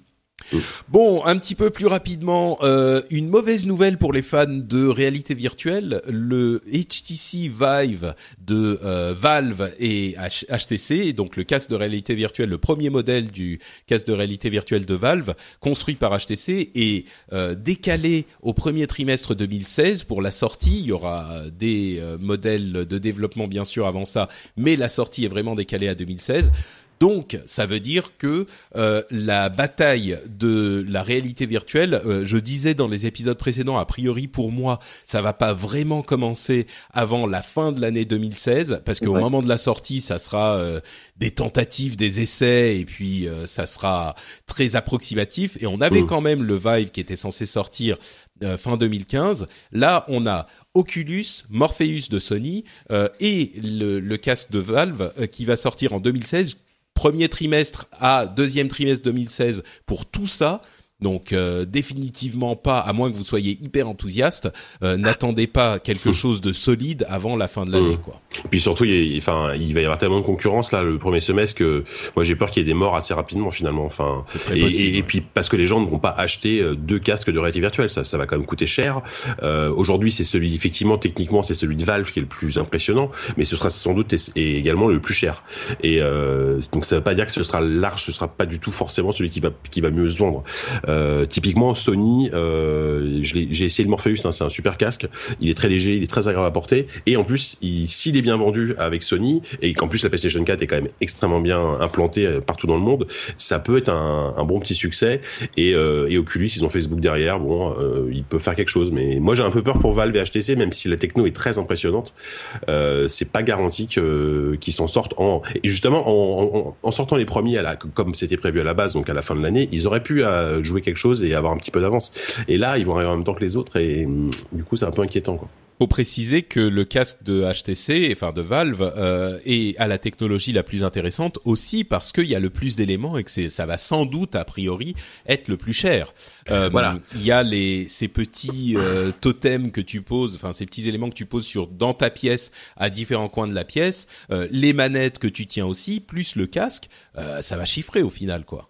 Bah c'est ça. Et puis donc ça va chiffrer. Et en plus ça va être le plus compliqué à utiliser parce que euh, en gros euh, aujourd'hui HTC euh, préconise de jouer dans une pièce de minimum je sais plus combien de 9 mètres carrés vide enfin c'est des spécifications un peu délirantes où personne ne pourra jamais vraiment parce qu'il faut préciser effectivement qu'on peut physiquement marcher dans, dans l'univers virtuel. Et ça c'est c'est vraiment le, le, truc en plus parce que c'est une expérience incroyable. Mais concrètement quand quand quand quand moi j'ai fait la démo effectivement j'étais dans un hôtel dans une dans, dans une pièce vide. C'était génial. Mais chez moi avec mon bureau ma télé mon chat qui passe entre mes jambes, euh, ça va être beaucoup plus compliqué. Donc au final, est-ce est-ce que au bout de, de, quelques heures, on va pas se dire bon bah voilà, je me pose, je prends, je prends ma manette comme avec n'importe quel casque et je joue à, à mon jeu en VR euh, comme ça. J'ai un peu peur de ça quoi. Bah c'est sûr qu'en Europe, euh, on n'a pas des appartements aussi immenses que dans le Midwest des États-Unis, voilà, en Californie. Ça, ça c'est un peu plus compliqué, c'est certain. Ce qui fait que ça, le gros avantage a priori euh, du casque de, de Valve euh, risque de s'estomper, surtout pour nous. Euh, le, il semble que Sony fasse le choix du, du. alors, c'est difficile à déterminer aujourd'hui tout de suite, mais a priori le casque risque d'être le moins cher euh, pour la PlayStation.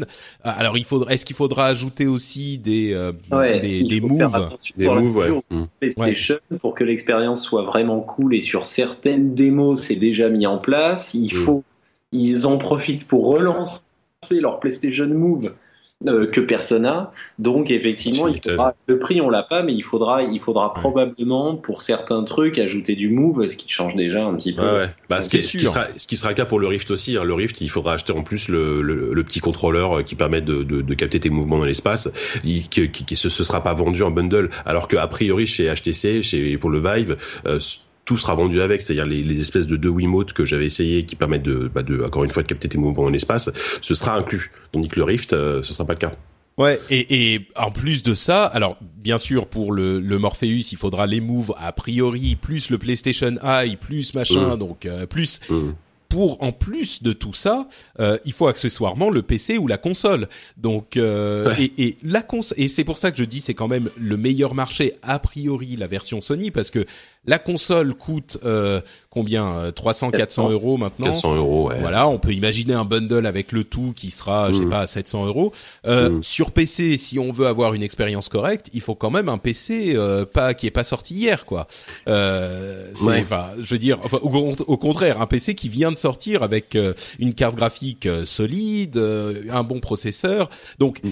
sur PC, c'est sûr que ça sera des performances autrement plus impressionnantes au niveau technique que sur PlayStation parce que la la euh, le taux de rafraîchissement sera meilleur, les graphismes seront meilleurs, etc. Parce que mine de rien, le- la PlayStation est un PC, euh, ah, on va dire euh, de génération euh, pas d'hier, mais enfin d'avant, pas, pas- on va dire d'il y a pas six mois, mais d'il y a Ouais, ouais. pas, euh, c'est pas d'hier non plus.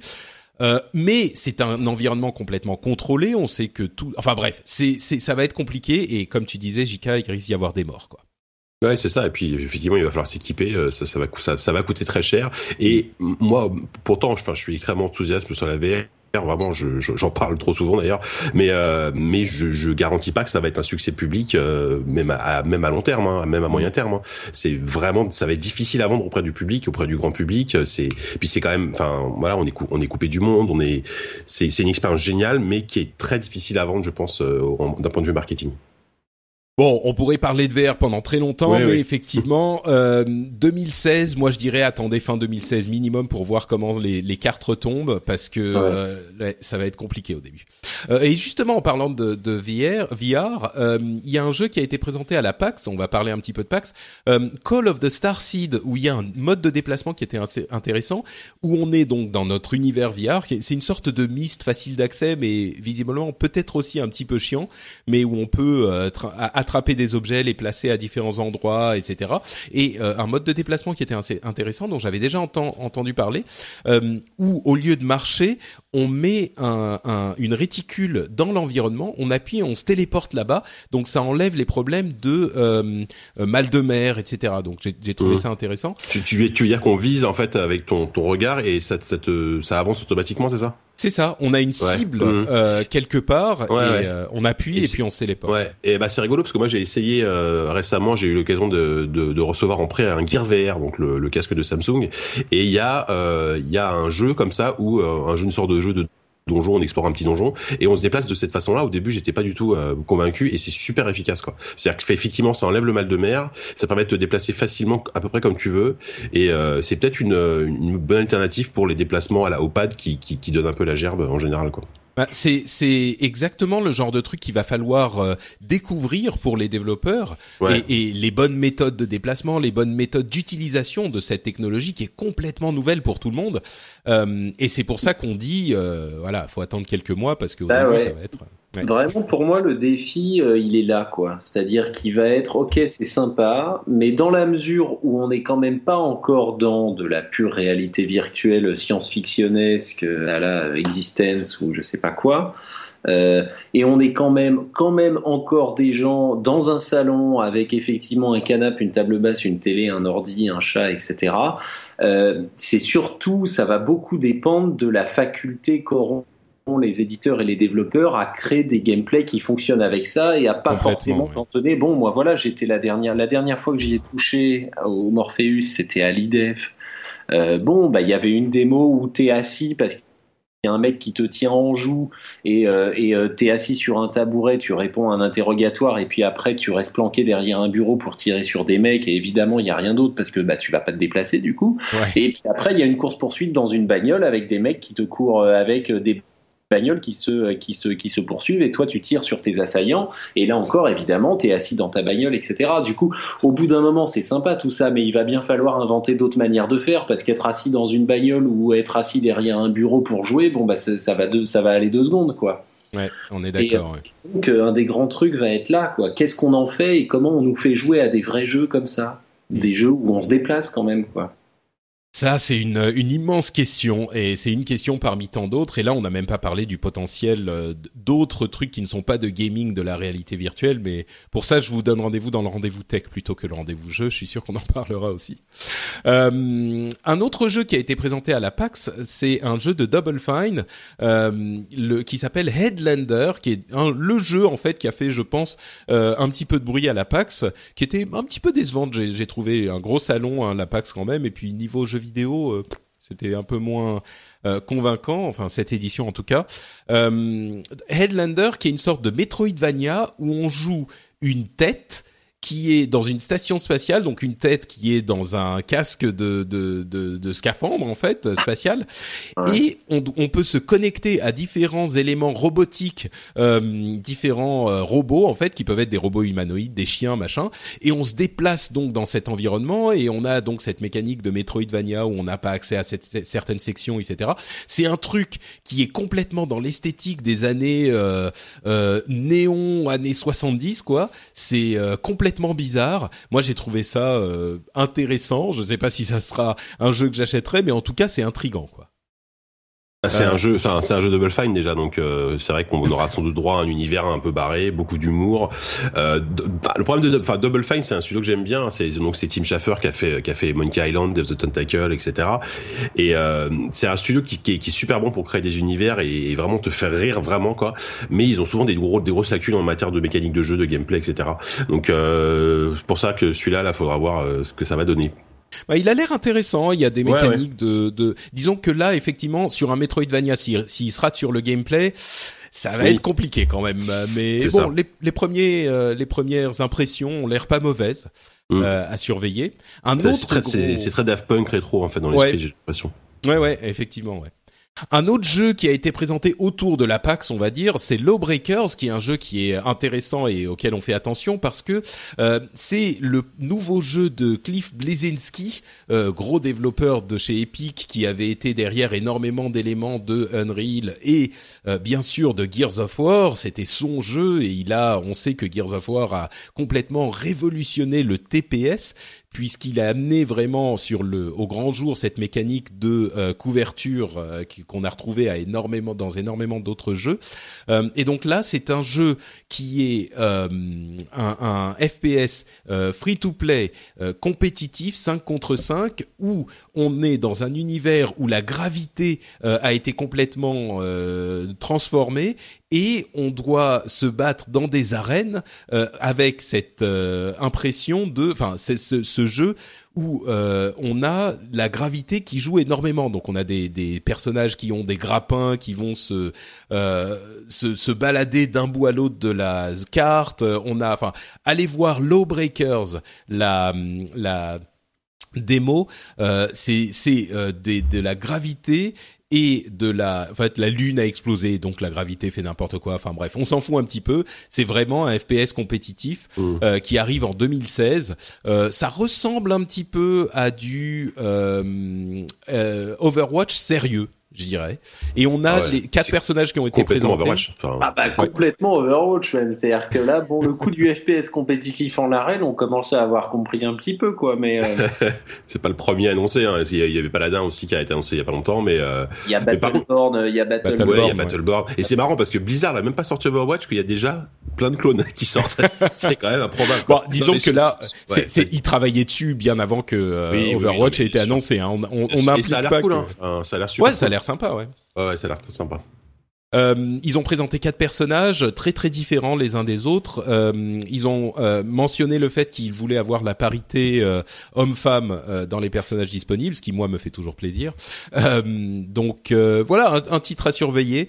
évidemment, Cliff Blesinski, on ne peut pas ne pas prêter attention à ce qu'il dit ouais. quand il parle de FPS. Donc oui, oui, bien sûr, bien sûr. Même si le personnage est un peu on va dire, c'est un peu une rockstar qui se la, qui se la raconte un petit peu, mais bon, à moi, mais mes yeux, mais bon. Bon, ouais. il a été, il a été euh, mis dans cette position par la presse et non, moi mais... je trouve qu'il en joue pas énormément. Il a eu un ah, moment où oui, il ah, était. Il s'était calmé, ouais. Parce que ouais. moi, pour le coup, euh, j'ai eu l'occasion de l'interviewer, de le rencontrer il y a, il y a, il y a longtemps déjà, donc à l'époque de, bah, de Gears, je crois. Et euh, il oh, était très il était très très diva quoi. C'est-à-dire que bon, moi je raconte, allez, je balance. Vas-y, vas-y, balance, en balance. Fait, à l'époque, je travaillais pour JVN.com, donc c'était une interview en vidéo. Et monsieur déjà, euh, il arrive, il refusait de tenir le micro lui-même. Bon, ok, parce que pour son image c'était pas bon. Et donc il a fallu que moi-même je tienne le micro hors caméra euh, et que pour que monsieur pour que monsieur parle parce qu'il refusait de tenir le micro il fallait pas il c'était pas bon pour son image. Il dit euh, mais le, mec le, mec disait écoutez je suis ma diva mais moi je tiens pas le micro euh.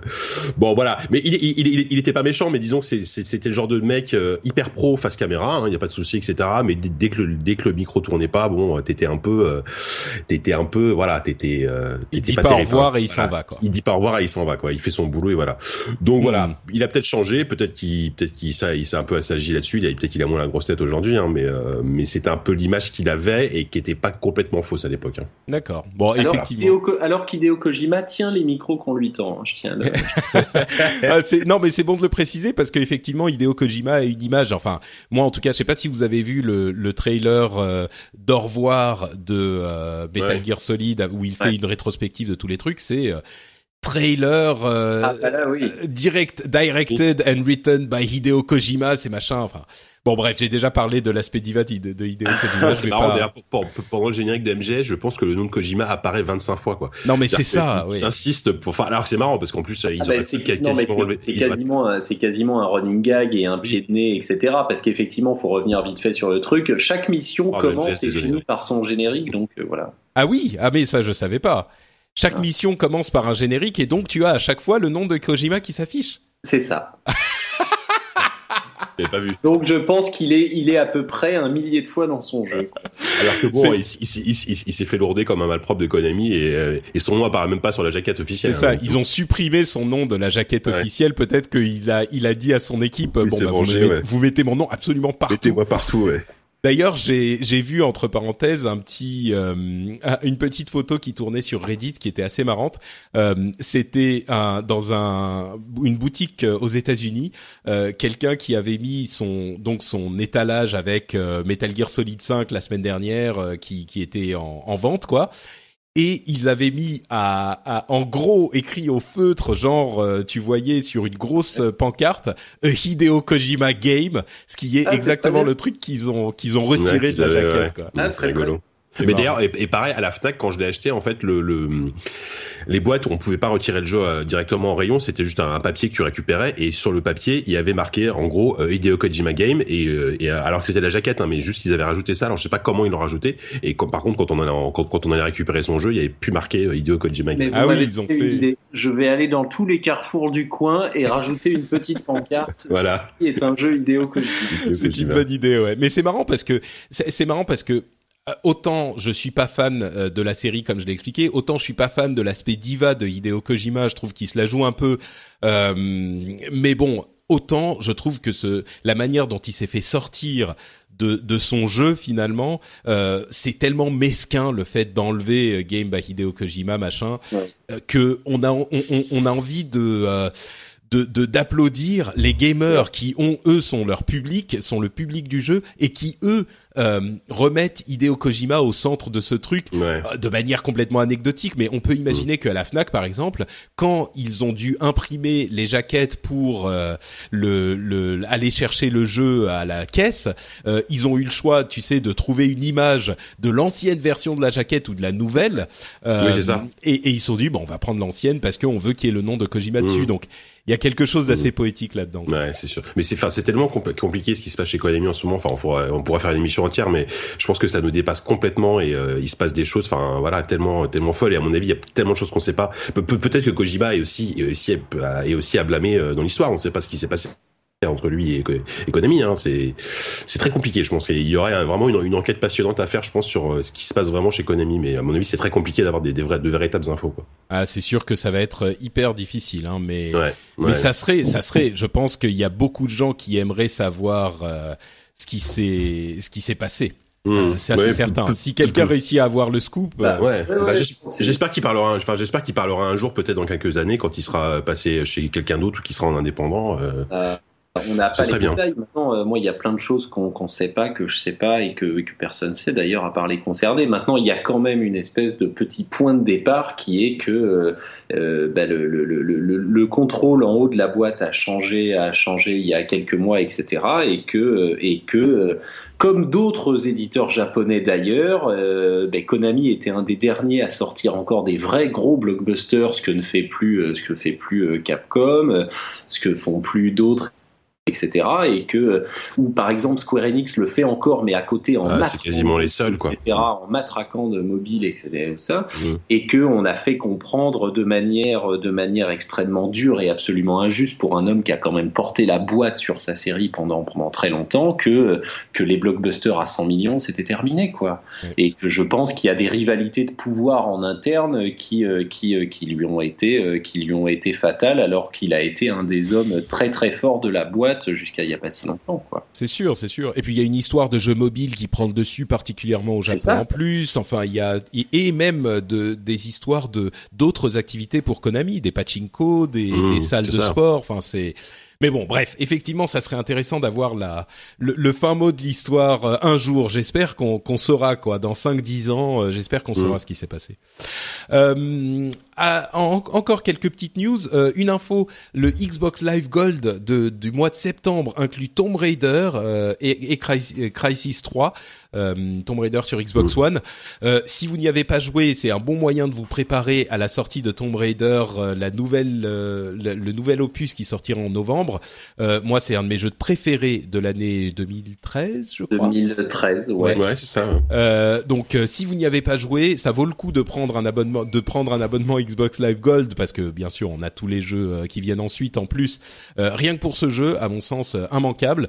Et sur PlayStation Plus il y a pour septembre euh, un, un c'est un petit peu moins intéressant, mais on a Grow Home euh, et Super Time Force Ultra aussi, mais euh, surtout Grow Home qui est un petit jeu euh, esprit indé de qui est sorti de chez Ubisoft il y a quelques mois, qui a fait beaucoup de bruit, qui est un tout petit jeu, hein, donc c'est un truc qui coûtait je crois 15 15 euros, un truc comme ça. ouais, même pas, même pas, je crois, il était à 10, pas 10 balles sur Steam, hein, mais ouais, c'est c'est vachement bien. Par contre, c'est vraiment super sympa. C'est une vraie expérience en fait de de, à, la fois hyper zen et une vraie expérience de jeu vidéo. Euh, euh, c'est très très bien. Enfin vraiment, c'est vrai que si vous avez le PS Plus, et euh, prenez-le parce que ça, ça, se fait en. Par après, vous pouvez passer du temps, mais ça se fait en trois heures, tout compris, et c'est vraiment très sympa. Ouais, je pense que c'est le genre de jeu qu'on peut rater si on n'est pas au courant. Ah oui, c'est ça. Un ouais. petit truc, donc mmh. ouais. Peut-être pas prendre le PS Plus pour, mais ce serait quand même pas mal au passage qu'effectivement Microsoft et Xbox se bougent un peu sur leur offre Gold parce que l'air de rien, même si Home cette année, enfin ce mois-ci, je veux dire, c'est pas, c'est pas non plus une espèce de jeu démentiel.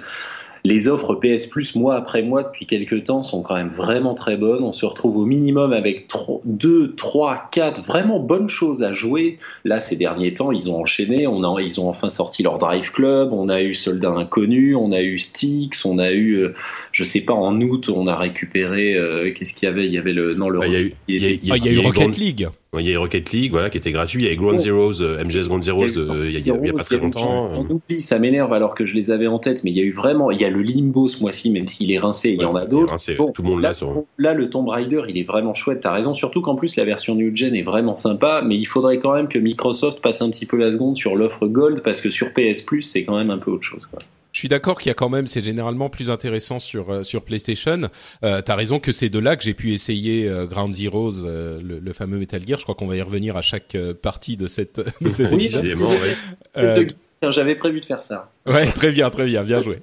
Euh, et, et, et, mais le, à mon avis, le truc qui va être intéressant sur le Xbox Live Gold, ça va être euh, l'arrivée de la compatibilité, euh, de la rétrocompatibilité Xbox 360, qui va faire que euh, chaque mois, on va avoir non pas, enfin deux fois plus de jeux finalement. Et le catalogue Xbox 360, non seulement il y a des jeux AAA qui sont intéressants que vous avez peut-être ratés, mais il y a aussi euh, des jeux euh, Xbox Live Arcade euh, qui eux n'ont pas d'âge, qui peuvent être hyper intéressants aussi. Donc Bon, on verra dans les mois à venir. que dans la rétrocompatibilité, il y a un de mes jeux préférés de la génération d'avant qui s'appelle Mass Effect. Et ça, on ne le dira jamais assez. Non, mais il y a plein de trucs. Hein. Il y a des, il y a des jeux comme, euh, bah, on parlait de Red Dead euh, Redemption il y a quelques quelques minutes. Euh, ça aussi, je suis sûr qu'il est au, top des jeux que les gens attendent. Et il y a plein de gens qui l'ont pas, qui ont jamais joué, qui vont pouvoir le découvrir. Enfin, bref. Bon, rétro, rétro rétrocompatibilité, moi je pense que c'est une bonne chose. Euh, passons à nos news un petit peu rapides maintenant. Euh, deux autres jeux arrivent ce mois-ci, deux gros jeux. Mario Maker qui arrive le 11 septembre sur Wii U et Mad Max qui arrive le 3 septembre, euh, bah, un petit peu partout. Je dis gros jeu, Mario Maker c'est un bon un jeu intéressant. Euh, Mad mm. Max, on sait pas vraiment encore, on n'a pas encore les reviews, mais moi je veux y croire simplement parce que j'ai vu Fury Road euh, quatre fois et que je veux que Mad Max le jeu soit bien. En plus, c'est WB Games qui a sorti quelques jeux sympas, dont Shadow of Mordor que personne n'attendait. Mais j'allais te demander, t'as aimé l'ombre du Mordor? Oui, j'ai adoré, adoré. Bah, ça, ça devrait bien se passer pour toi, alors. D'accord. Ouais, ouais. Et puis, et puis c'est surtout, c'est, euh, merde, j'ai oublié le nom du studio, mais c'est les développeurs qui ont fait Just Cause. Euh, oui, Avalanche. Just Cause, Avalanche. Avalanche. voilà, Avalanche, qui développe, euh, ce qui est plutôt une bonne chose, même s'ils ont tendance à faire des bacs à sable hyper fun, mais relativement vide. Moi, c'est la seule crainte que j'ai par rapport à ce jeu-là. Euh, pour le moment, j'ai peu joué. Hein. J'ai eu l'occasion d'y jouer deux trois fois à des présentations. Euh, j'ai trouvé ça très sympa, mais sur une expérience étirée sur 10, 15, 20, 30 heures faudra voir. bah moi, s'il me sort 10 heures bien, euh, ça me suffit. Hein, mais je vais attendre des reviews quand même parce que s'ils me disent, s'ils me disent c'est sympa, euh, je. Après, ce, ce que j'ai senti, ouais, ce que j'ai senti en y jouant et ce que me disaient les les les gens avec qui j'ai fait la démo, c'est que vraiment le personnage principal finalement, enfin le personnage principal, c'est la voiture. Et il y a un côté euh, un côté jeu de rôle pour la bagnole qui a l'air assez cool. C'est-à-dire que la, la, la, la, personnalisation de la voiture et euh, l'augmentation de sa puissance est vraiment extrêmement présent. Et ça, ça peut être marrant de vraiment de, de faire sa, sa petite voiture et la, la montée. Euh, c'est vraiment un personnage à part entière dans le jeu, quoi. Ouais. Bon, on verra, on verra ce que ça donne. Mario Maker, euh, quelques impressions rapides sur ce que vous avez vu? Euh, non, moi je pourrais te reparler de Mad Max, mais ah bah vas-y, non non, mais vas-y, moi tu parles de Mad Max toute la journée, il y a pas de problème. Non, non, mais Mad Max, c'était juste pour, euh, pour effectivement compléter ce que vous disiez, ce que disait Jika. Moi, j'ai peur que effectivement que ça soit juste, enfin que ça soit juste, ça soit un chouïa générique et pas très intéressant. Et à mon avis, que les reviews te disent ouais, c'est sympa. Je pense que ça va se passer un peu comme ça. En tout cas, moi, c'est probablement euh, ce que j'en dirais, mais j'y ai pas encore, euh, ai pas encore assez joué. Euh, mais par contre, c'est vrai aussi que ce que disait Jika, à savoir que le, le, le, vrai plaisir et ce qui est cool et probablement le point le plus cool du jeu, c'est ça, c'est la bagnole, parce qu'en fait, il y a des espèces de, il y a de mecs qui, qui de, de, bandes comme ça qui arpentent le désert de gangs et qui peuvent vouloir t'emmerder ou pas. Et puis toi, tu vas te défendre ou alors les attaquer carrément. Il y a des espèces de combos de combat avec la bagnole qui sont presque plus sympas que le combat à main. Mmh qui est, qui est sympa d'ailleurs parce que vu qu'il est calé sur le gameplay de Batman, il est plutôt pas mauvais. Mais, euh, mais, mais effectivement, les séquences de combat à coups de bagnole sont assez sympas. Maintenant, euh, ça fait pas un jeu open world, quoi. Si tu veux, il y a quand même probablement moyen qu'au bout de ton, euh, de ton centième coup de bélier avec ta bagnole, tu te fasses un petit peu chier. Mais, ouais, mais voilà.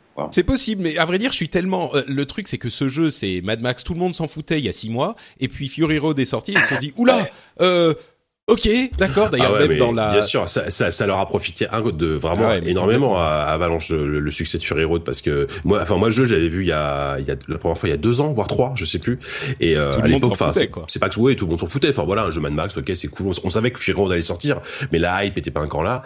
Et là maintenant, euh, du coup, euh, après, c'est pas une adaptation du film. il faut ah non, non, bien sûr. Voilà, c'est un univers Mad Max. Enfin voilà, c'est un, un jeu Mad Max, mais qui n'a rien à voir avec le dernier film. Mais euh, voilà. Et voilà, pour juste pour Mario Maker, moi, je trouve ça, je trouve ça assez cool. Euh, vraiment, ça a l'air hyper, euh, c'est hyper sympa. Je connais déjà des gens qui ont fait des niveaux assez fous. Euh, moi, mon seul regret, c'est que j'aurais préféré qu'il sorte sur 3DS parce que pour moi, c'est un jeu plus adapté à, à, à, un mode portable. Quoi. J'aurais vraiment adoré y jouer dans le métro plutôt qu'y jouer sur Wii U et mm. sur Wii U, ça m'intéresse. Déjà, je joue très peu sur Wii U et ça me ça me branche pas plus que ça sur Wii U malheureusement. Ouais, bon, à, à, voir. Euh, moi, ce que je crains avec Mario Maker, c'est qu'il y ait que des niveaux hyper durs. Euh, en même temps, il faut les finir pour pouvoir les proposer, donc pourquoi pas. Il y a quelques, il y a, on a, on a appris récemment que euh, le jeu vient avec les différents jeux Mario, genre Mario World, Mario 1, etc., avec des petites différences qui pourraient être intéressantes. Donc, il y a au moins une, euh, une sorte de remix euh, des jeux existants qui ont été faits par Nintendo. Donc il y a au moins ça qui sera a priori sympa à jouer. Mais bon, on verra. Moi, moi je, ah, je, disons que Mario Maker, la promesse est tellement intéressante. Euh, oh. hmm, je me dis que euh, en plus il est un petit peu moins cher. pourquoi pas C'est le 11 septembre, ça. Bon, euh, d'ailleurs, entre parenthèses, si Nintendo vous intéresse, il y a un excellent article de euh, Oscar Lemaire sur euh, Gamecult Premium. C'est un truc interminable. une heure de lecture est estimée au début bah, de l'article. Yukishiro disait que, que c'était l'article le, plus long jamais publié sur Gamecult. Ouais, mais on, le comprend. Hein, c'est ça s'appelle Ainsi parlait Satoru Iwata. donc c'est écrit par Oscar Lemaire, qui est le monsieur chiffre de de, de, de Gamecult et du jeu vidéo en général en France. Euh, c'est un excellent article. Si, si, Nintendo et le personnage d'Iwata, dont on a beaucoup parlé au moment de son décès euh, dans l'émission, vous intéressent, euh, je vous recommande cet article. C'est vraiment précieux, quoi. Mm. Euh, Divinity Original Sin 2 euh, est arrivé sur, Kickstarter. C'était un petit peu bizarre parce que euh, Original Sin, qui a été un énorme succès sur Kickstarter, puis un succès critique qui a beaucoup plu aux gens qui ont euh, backé le jeu, euh, ils sont arrivés avec le deuxième épisode sur Kickstarter alors qu'il était déjà financé, mais c'était un épisode pour des, euh, des, des, éléments supplémentaires. Euh, ils avaient demandé 500 000 dollars, ils sont déjà à 1 million là. Et le jeu, je voulais le mentionner, le jeu euh, Original Sin 2 a l'air de pousser encore plus cet aspect jeu de rôle euh, coopératif, mais en même temps il y a une, un aspect compétitif entre les différents personnages euh, de l'équipe et on peut jouer différents personnages. Enfin, on peut être une équipe de quatre et en fonction de notre histoire, de notre race, de etc. On va avoir différents moyens la mission. Euh, ils ont donné un exemple où on doit rentrer dans une ville. Euh, L'un des personnages connaît le, le, les gens de la ville, donc il y a pas de souci, il rentre. L'autre, euh, il y a dans la ville un problème avec un nain qui a été accusé d'un meurtre. Donc l'un des mecs de l'équipe est un nain. Il peut pas rentrer dans la ville, donc il doit trouver un autre moyen pour rentrer. Il y a la possibilité, enfin donc il passe par le, le, le, une caverne qui lui permet de rentrer en, en, en, en, furtif dans la ville. Il y a un type qui crée une potion qui ressemble à une potion de vie, mais qui en même temps est une, en réalité une, un, poison et qui le met dans l'inventaire d'un autre membre de son équipe et qui dit à un, un, un, garde, euh, lui, regardez, il doit avoir des poisons dans son inventaire, donc euh, euh, vous devriez aller le fouiller. Et quand il le fouille, il trouve effectivement le poison. Enfin, c'est un truc de folie. Si vous aimez ce genre de jeu, intéressez-vous à Original Sin 2. Ça a l'air incroyable, quoi. Effectivement, je suis assez, enfin, je suis plutôt d'accord parce que et le, le, le premier Original Sin c'était vraiment un, jeu de rôle euh, euh, extrêmement réussi et effectivement un, un, des, un, des, rares jeux de rôle à l'ancienne qui poussait vraiment le concept de bah, tout simplement de proche du jeu de rôle papier en fait où les, les possibilités sont infinies. Bon là évidemment c'était pas, pas pas infini mais euh, mais et puis ils avaient un moteur de jeu qui était génial parce que tu pouvais absolument tout casser tout péter tout euh, bah, par exemple une, une, porte fermée à clé. D'habitude bah, dans un jeu de rôle classique tu, tu dois trouver la clé euh, derrière un coffre derrière un sous un, sous un tapis. Bah là tu pouvais taper sur la porte même pendant 15 minutes pour casser la porte. Et mm. euh, donc ça, ça ouvrait vraiment les possibilités. Euh, et, et, ça, ça a l'air d'être encore plus poussé dans, dans le 2 et c'est une très bonne chose. Ouais. Entre parenthèses, question budget, il y a eu une conférence qui a été donnée par euh, Kim Swift, bon développeuse bien connue, euh, qui a estimé le coût de développement d'un personnage pour un jeu en 3D à 80 000 dollars. Donc, euh, si vous, enfin, c'est pour vous donner une idée à peu près du coup que ça, ça coûte 80 mm. 000 dollars pour un personnage. Je sais que pour Skullgirls, je sais plus, quelqu'un m'avait donné sur Twitter euh, un exemple de pour Skullgirls qui est un jeu de combat, donc c'est un petit peu plus complexe, mais euh, ça coûtait encore plus cher le développement d'un personnage. Donc, quand on dit que les jeux coûtent un peu trop cher, on comprend bien que ça coûte effectivement cher à développer, quoi. 80 000 dollars pour un personnage. Article là-dessus, vous pouvez euh, aller regarder la chose.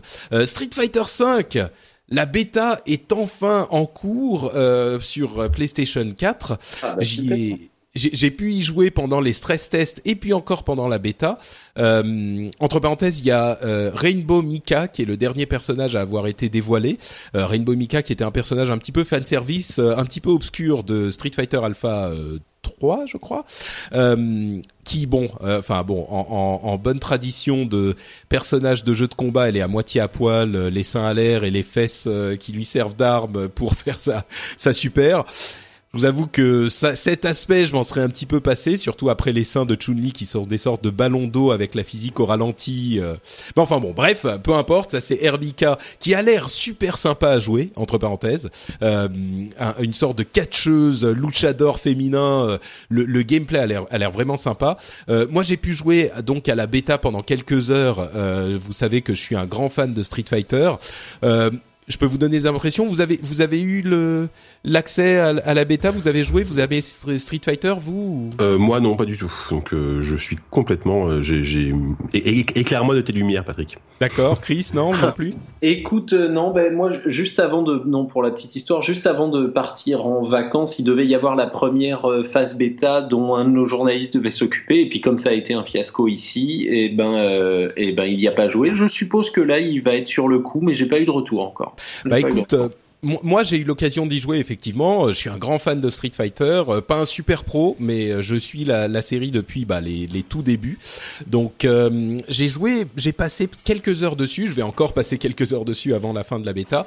Euh, assez positif, franchement. il y a une, une accessibilité qui est un petit peu plus grande que. Oui là, il y a les les poubelles dans la rue. J'espère que ça parasite pas trop l'émission.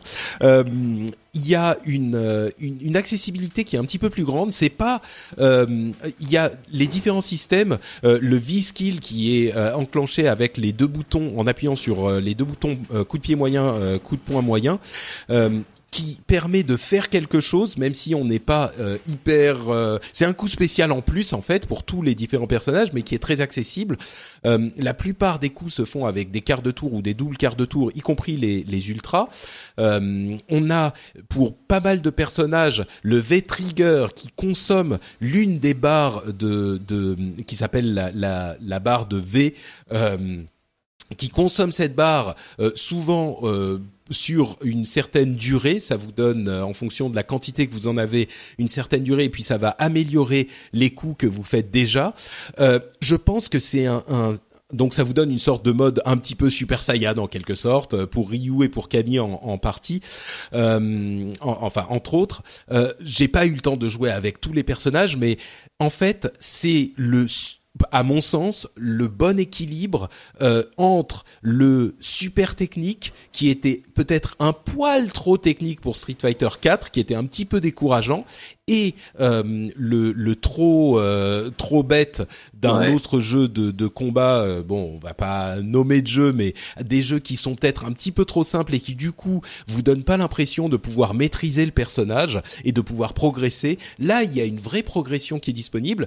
On verra ce que ça donne quand le jeu sera sorti. Là, on a que six personnages utilisables, mais moi, j'ai pas mal joué Ryu et Camille, euh, autre personnage en maillot de bain entre parenthèses. Euh, mais euh, j'ai pas mal joué Ryu et Camille, super sympa à jouer les deux, euh, vraiment euh, familier et en même temps tu rentres dans une mécanique qui est unique au personnage et qui est possible à prendre en main. En fait, j'ai l'impression qu'on se dirige un petit peu plus vers le easy to learn, difficult to master que dans Street Fighter 4, ce qui est exactement ce que j'espérais pour Street Fighter 5.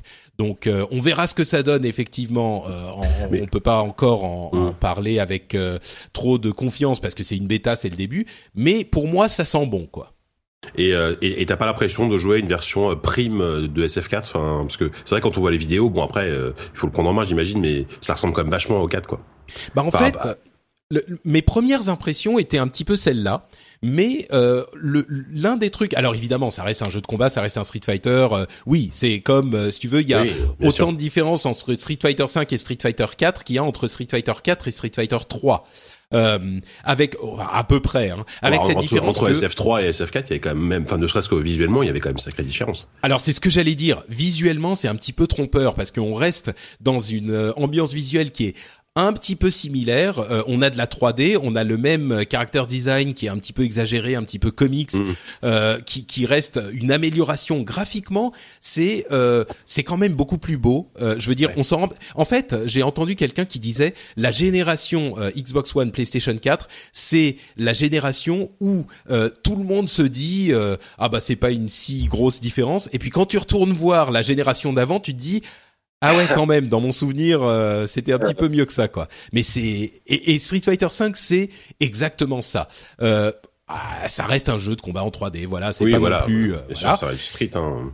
Mais le truc qui, à mon sens, euh, change pas mal, c'est ce V-skill. C'est-à-dire que on a ces deux boutons sur lesquels on appuie qui font quelque chose, qui vous permettent de d'approcher le jeu de manière. C'est plus accessible quoi. C'est un petit détail, mais ça rend les choses beaucoup plus accessibles euh, que dans Street Fighter 4. Et à mon sens, ça change euh, vraiment le gameplay. Alors si vous n'êtes pas fan de Street Fighter, ça, ça va pas tout à coup vous rendre fan. Mais si vous faites partie des gens qui aimaient bien Street Fighter, qui avaient pas mal joué à l'époque de Street Fighter 2, peut-être Street Fighter Alpha, euh, je pense que ça pourrait vous plaire, euh, avec en plus cette mécanique de, free, de, de, pas free to play, mais euh, de, de euh, on risque de voir des trucs de euh, quêtes en jeu, enfin pas des quêtes, mais des missions à faire en jeu pour gagner de l'argent, pour acheter des personnages en plus, etc.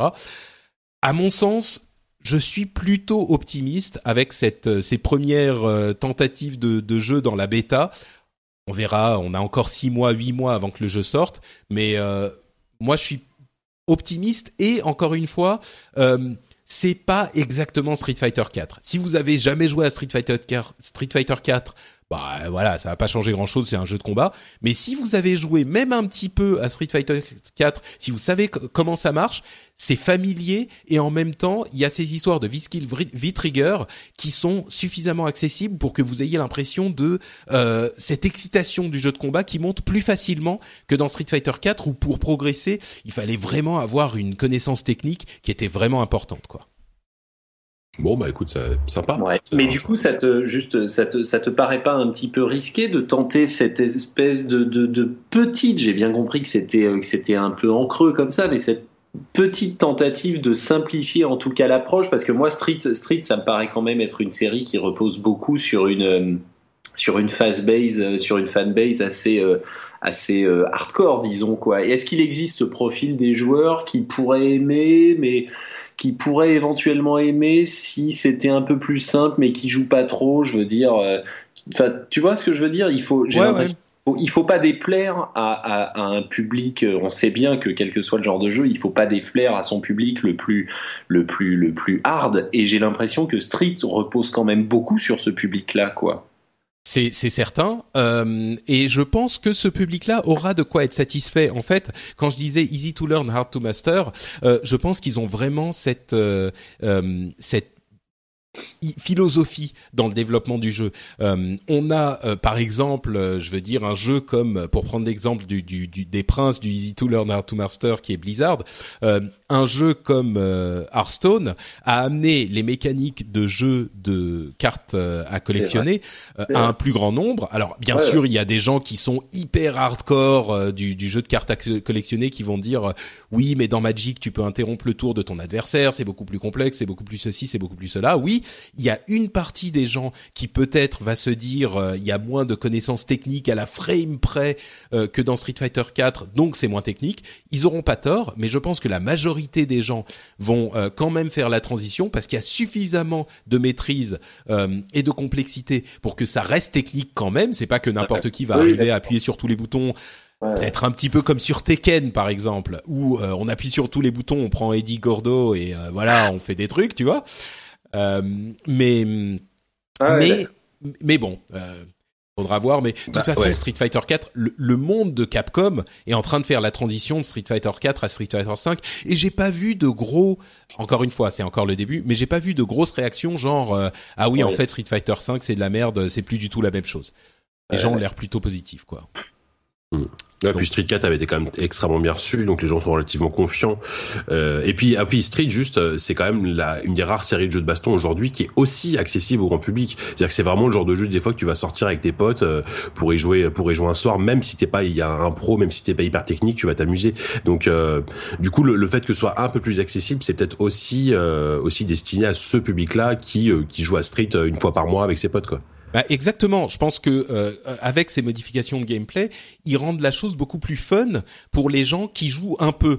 Et donc, je pense qu'ils vont aller euh, chercher ces gens-là qui jouent un petit peu de temps en temps ou qui jouent euh, de manière euh, pas hyper professionnelle et leur proposer un truc qui va être encore plus fun pour eux aussi.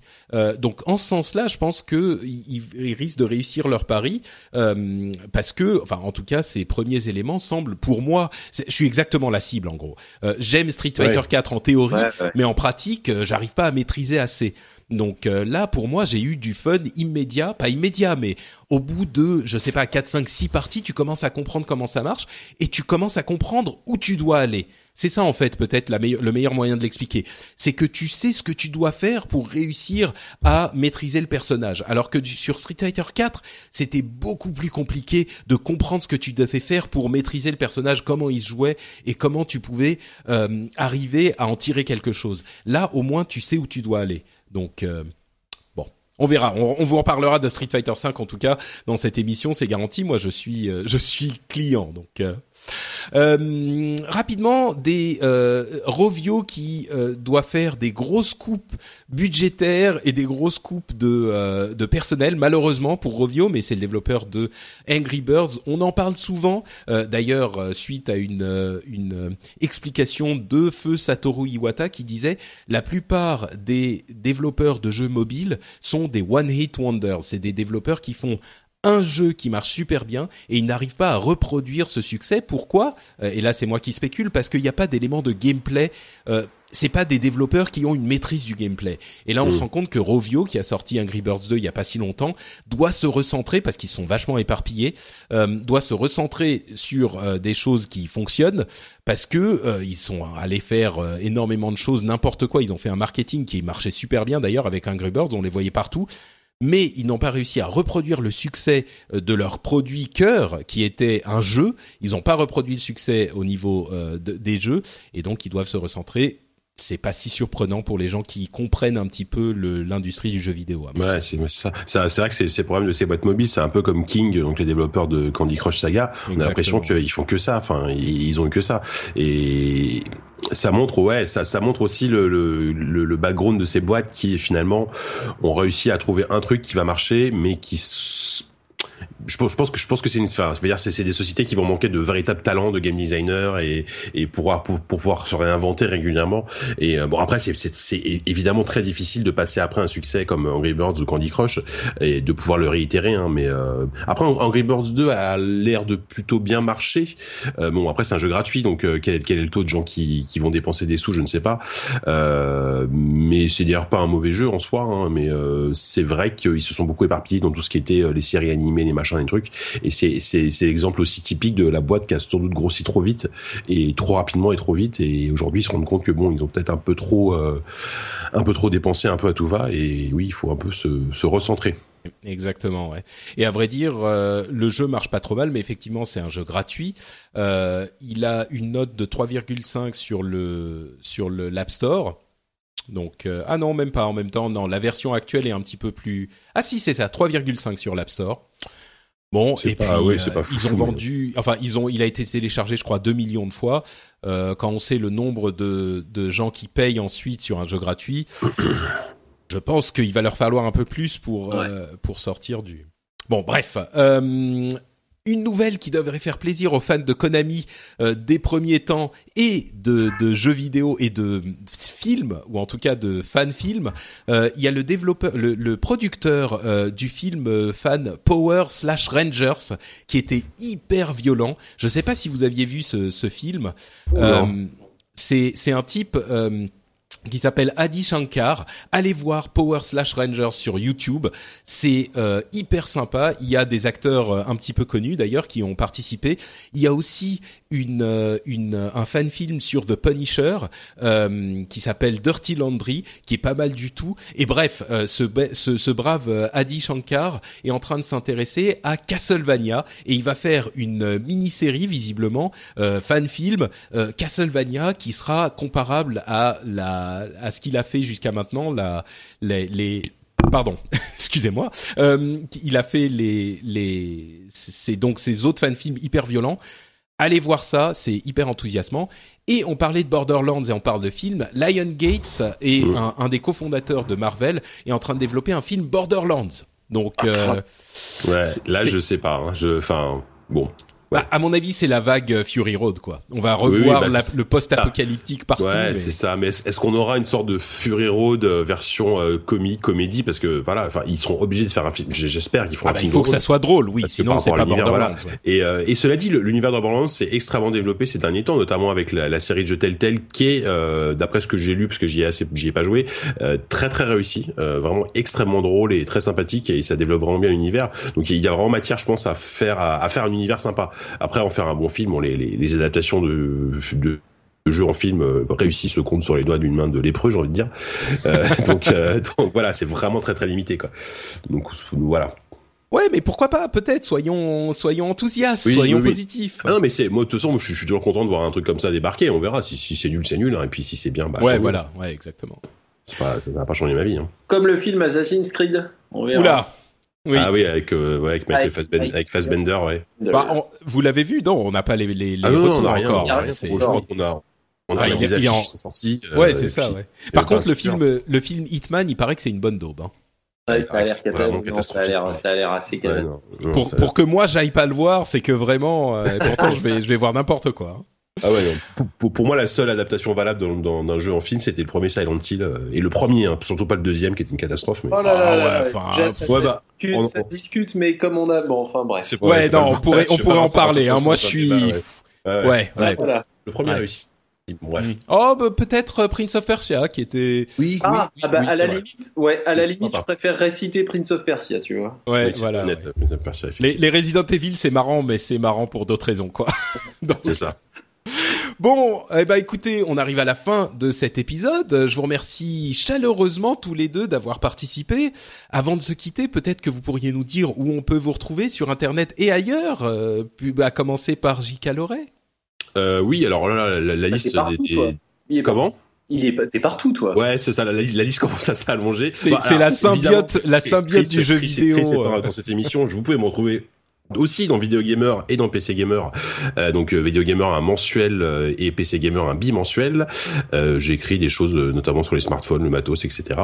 Euh, on peut me retrouver aussi donc euh, sur jeuxvideo.com, euh, de temps en temps sur le journal du gamer également, Oh et euh, oui de temps en temps, et, euh, et dans un nouveau magazine qui s'appelle Smart, qui est plus orienté technologie, euh, qui euh, devrait être, dont le numéro 2 devrait peut-être sortir, enfin peut-être, j'espère sortir euh, d'ici à d'ici deux mois. On, on sait on sait pas encore si c'est un bimensuel ou un, un bimestriel ou un trimestriel.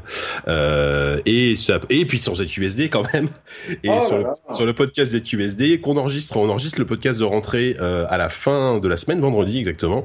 Euh, donc on est super content de se retrouver là, parce que ça, ça on, part, on, on a fait un podcast à la Gamescom, mais voilà, on on a- on n'a pas fait de gros podcasts euh, depuis euh, depuis le mois de juillet, donc on est bien content. Il y aura deux invités de marque euh, que je vais pas, non, je, je vais pas donner le nom tout de suite, mais Ah, mais de des marque, gens donc. euh, de marque, voilà, des, des, des, des développeurs français qui développent T'auras Hideo. Kojima Non, malheureusement, il y aura, il y aura pas Hideo Kojima.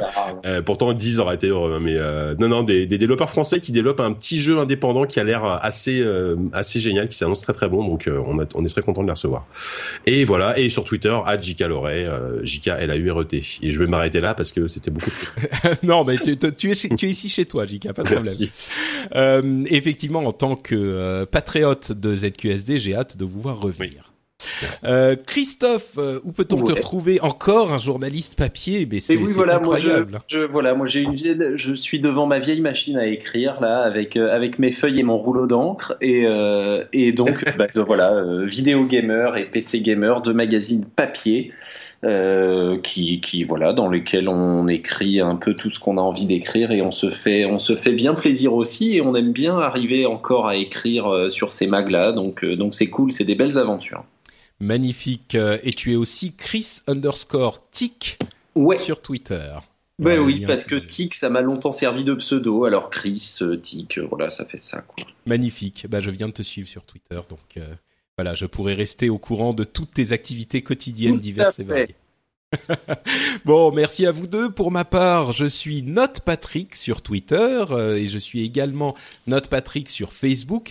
Vous pouvez retrouver cette émission dans le sur le blog euh, frenchspin.fr où vous retrouvez aussi d'autres émissions comme le rendez-vous tech ou Upload, euh, des, des, des émissions euh, qui parlent de tech. On a aussi le retour de Positron, une émission où on vous recommande des trucs cool euh, culturels comme bah, des jeux vidéo, des séries télé. Si vous si vous ennuyez un petit peu, vous pouvez aller retrouver tout ça. Il y a des comics, il y a plein de choses dans Positron. Tout ça, c'est sur frenchspin.fr.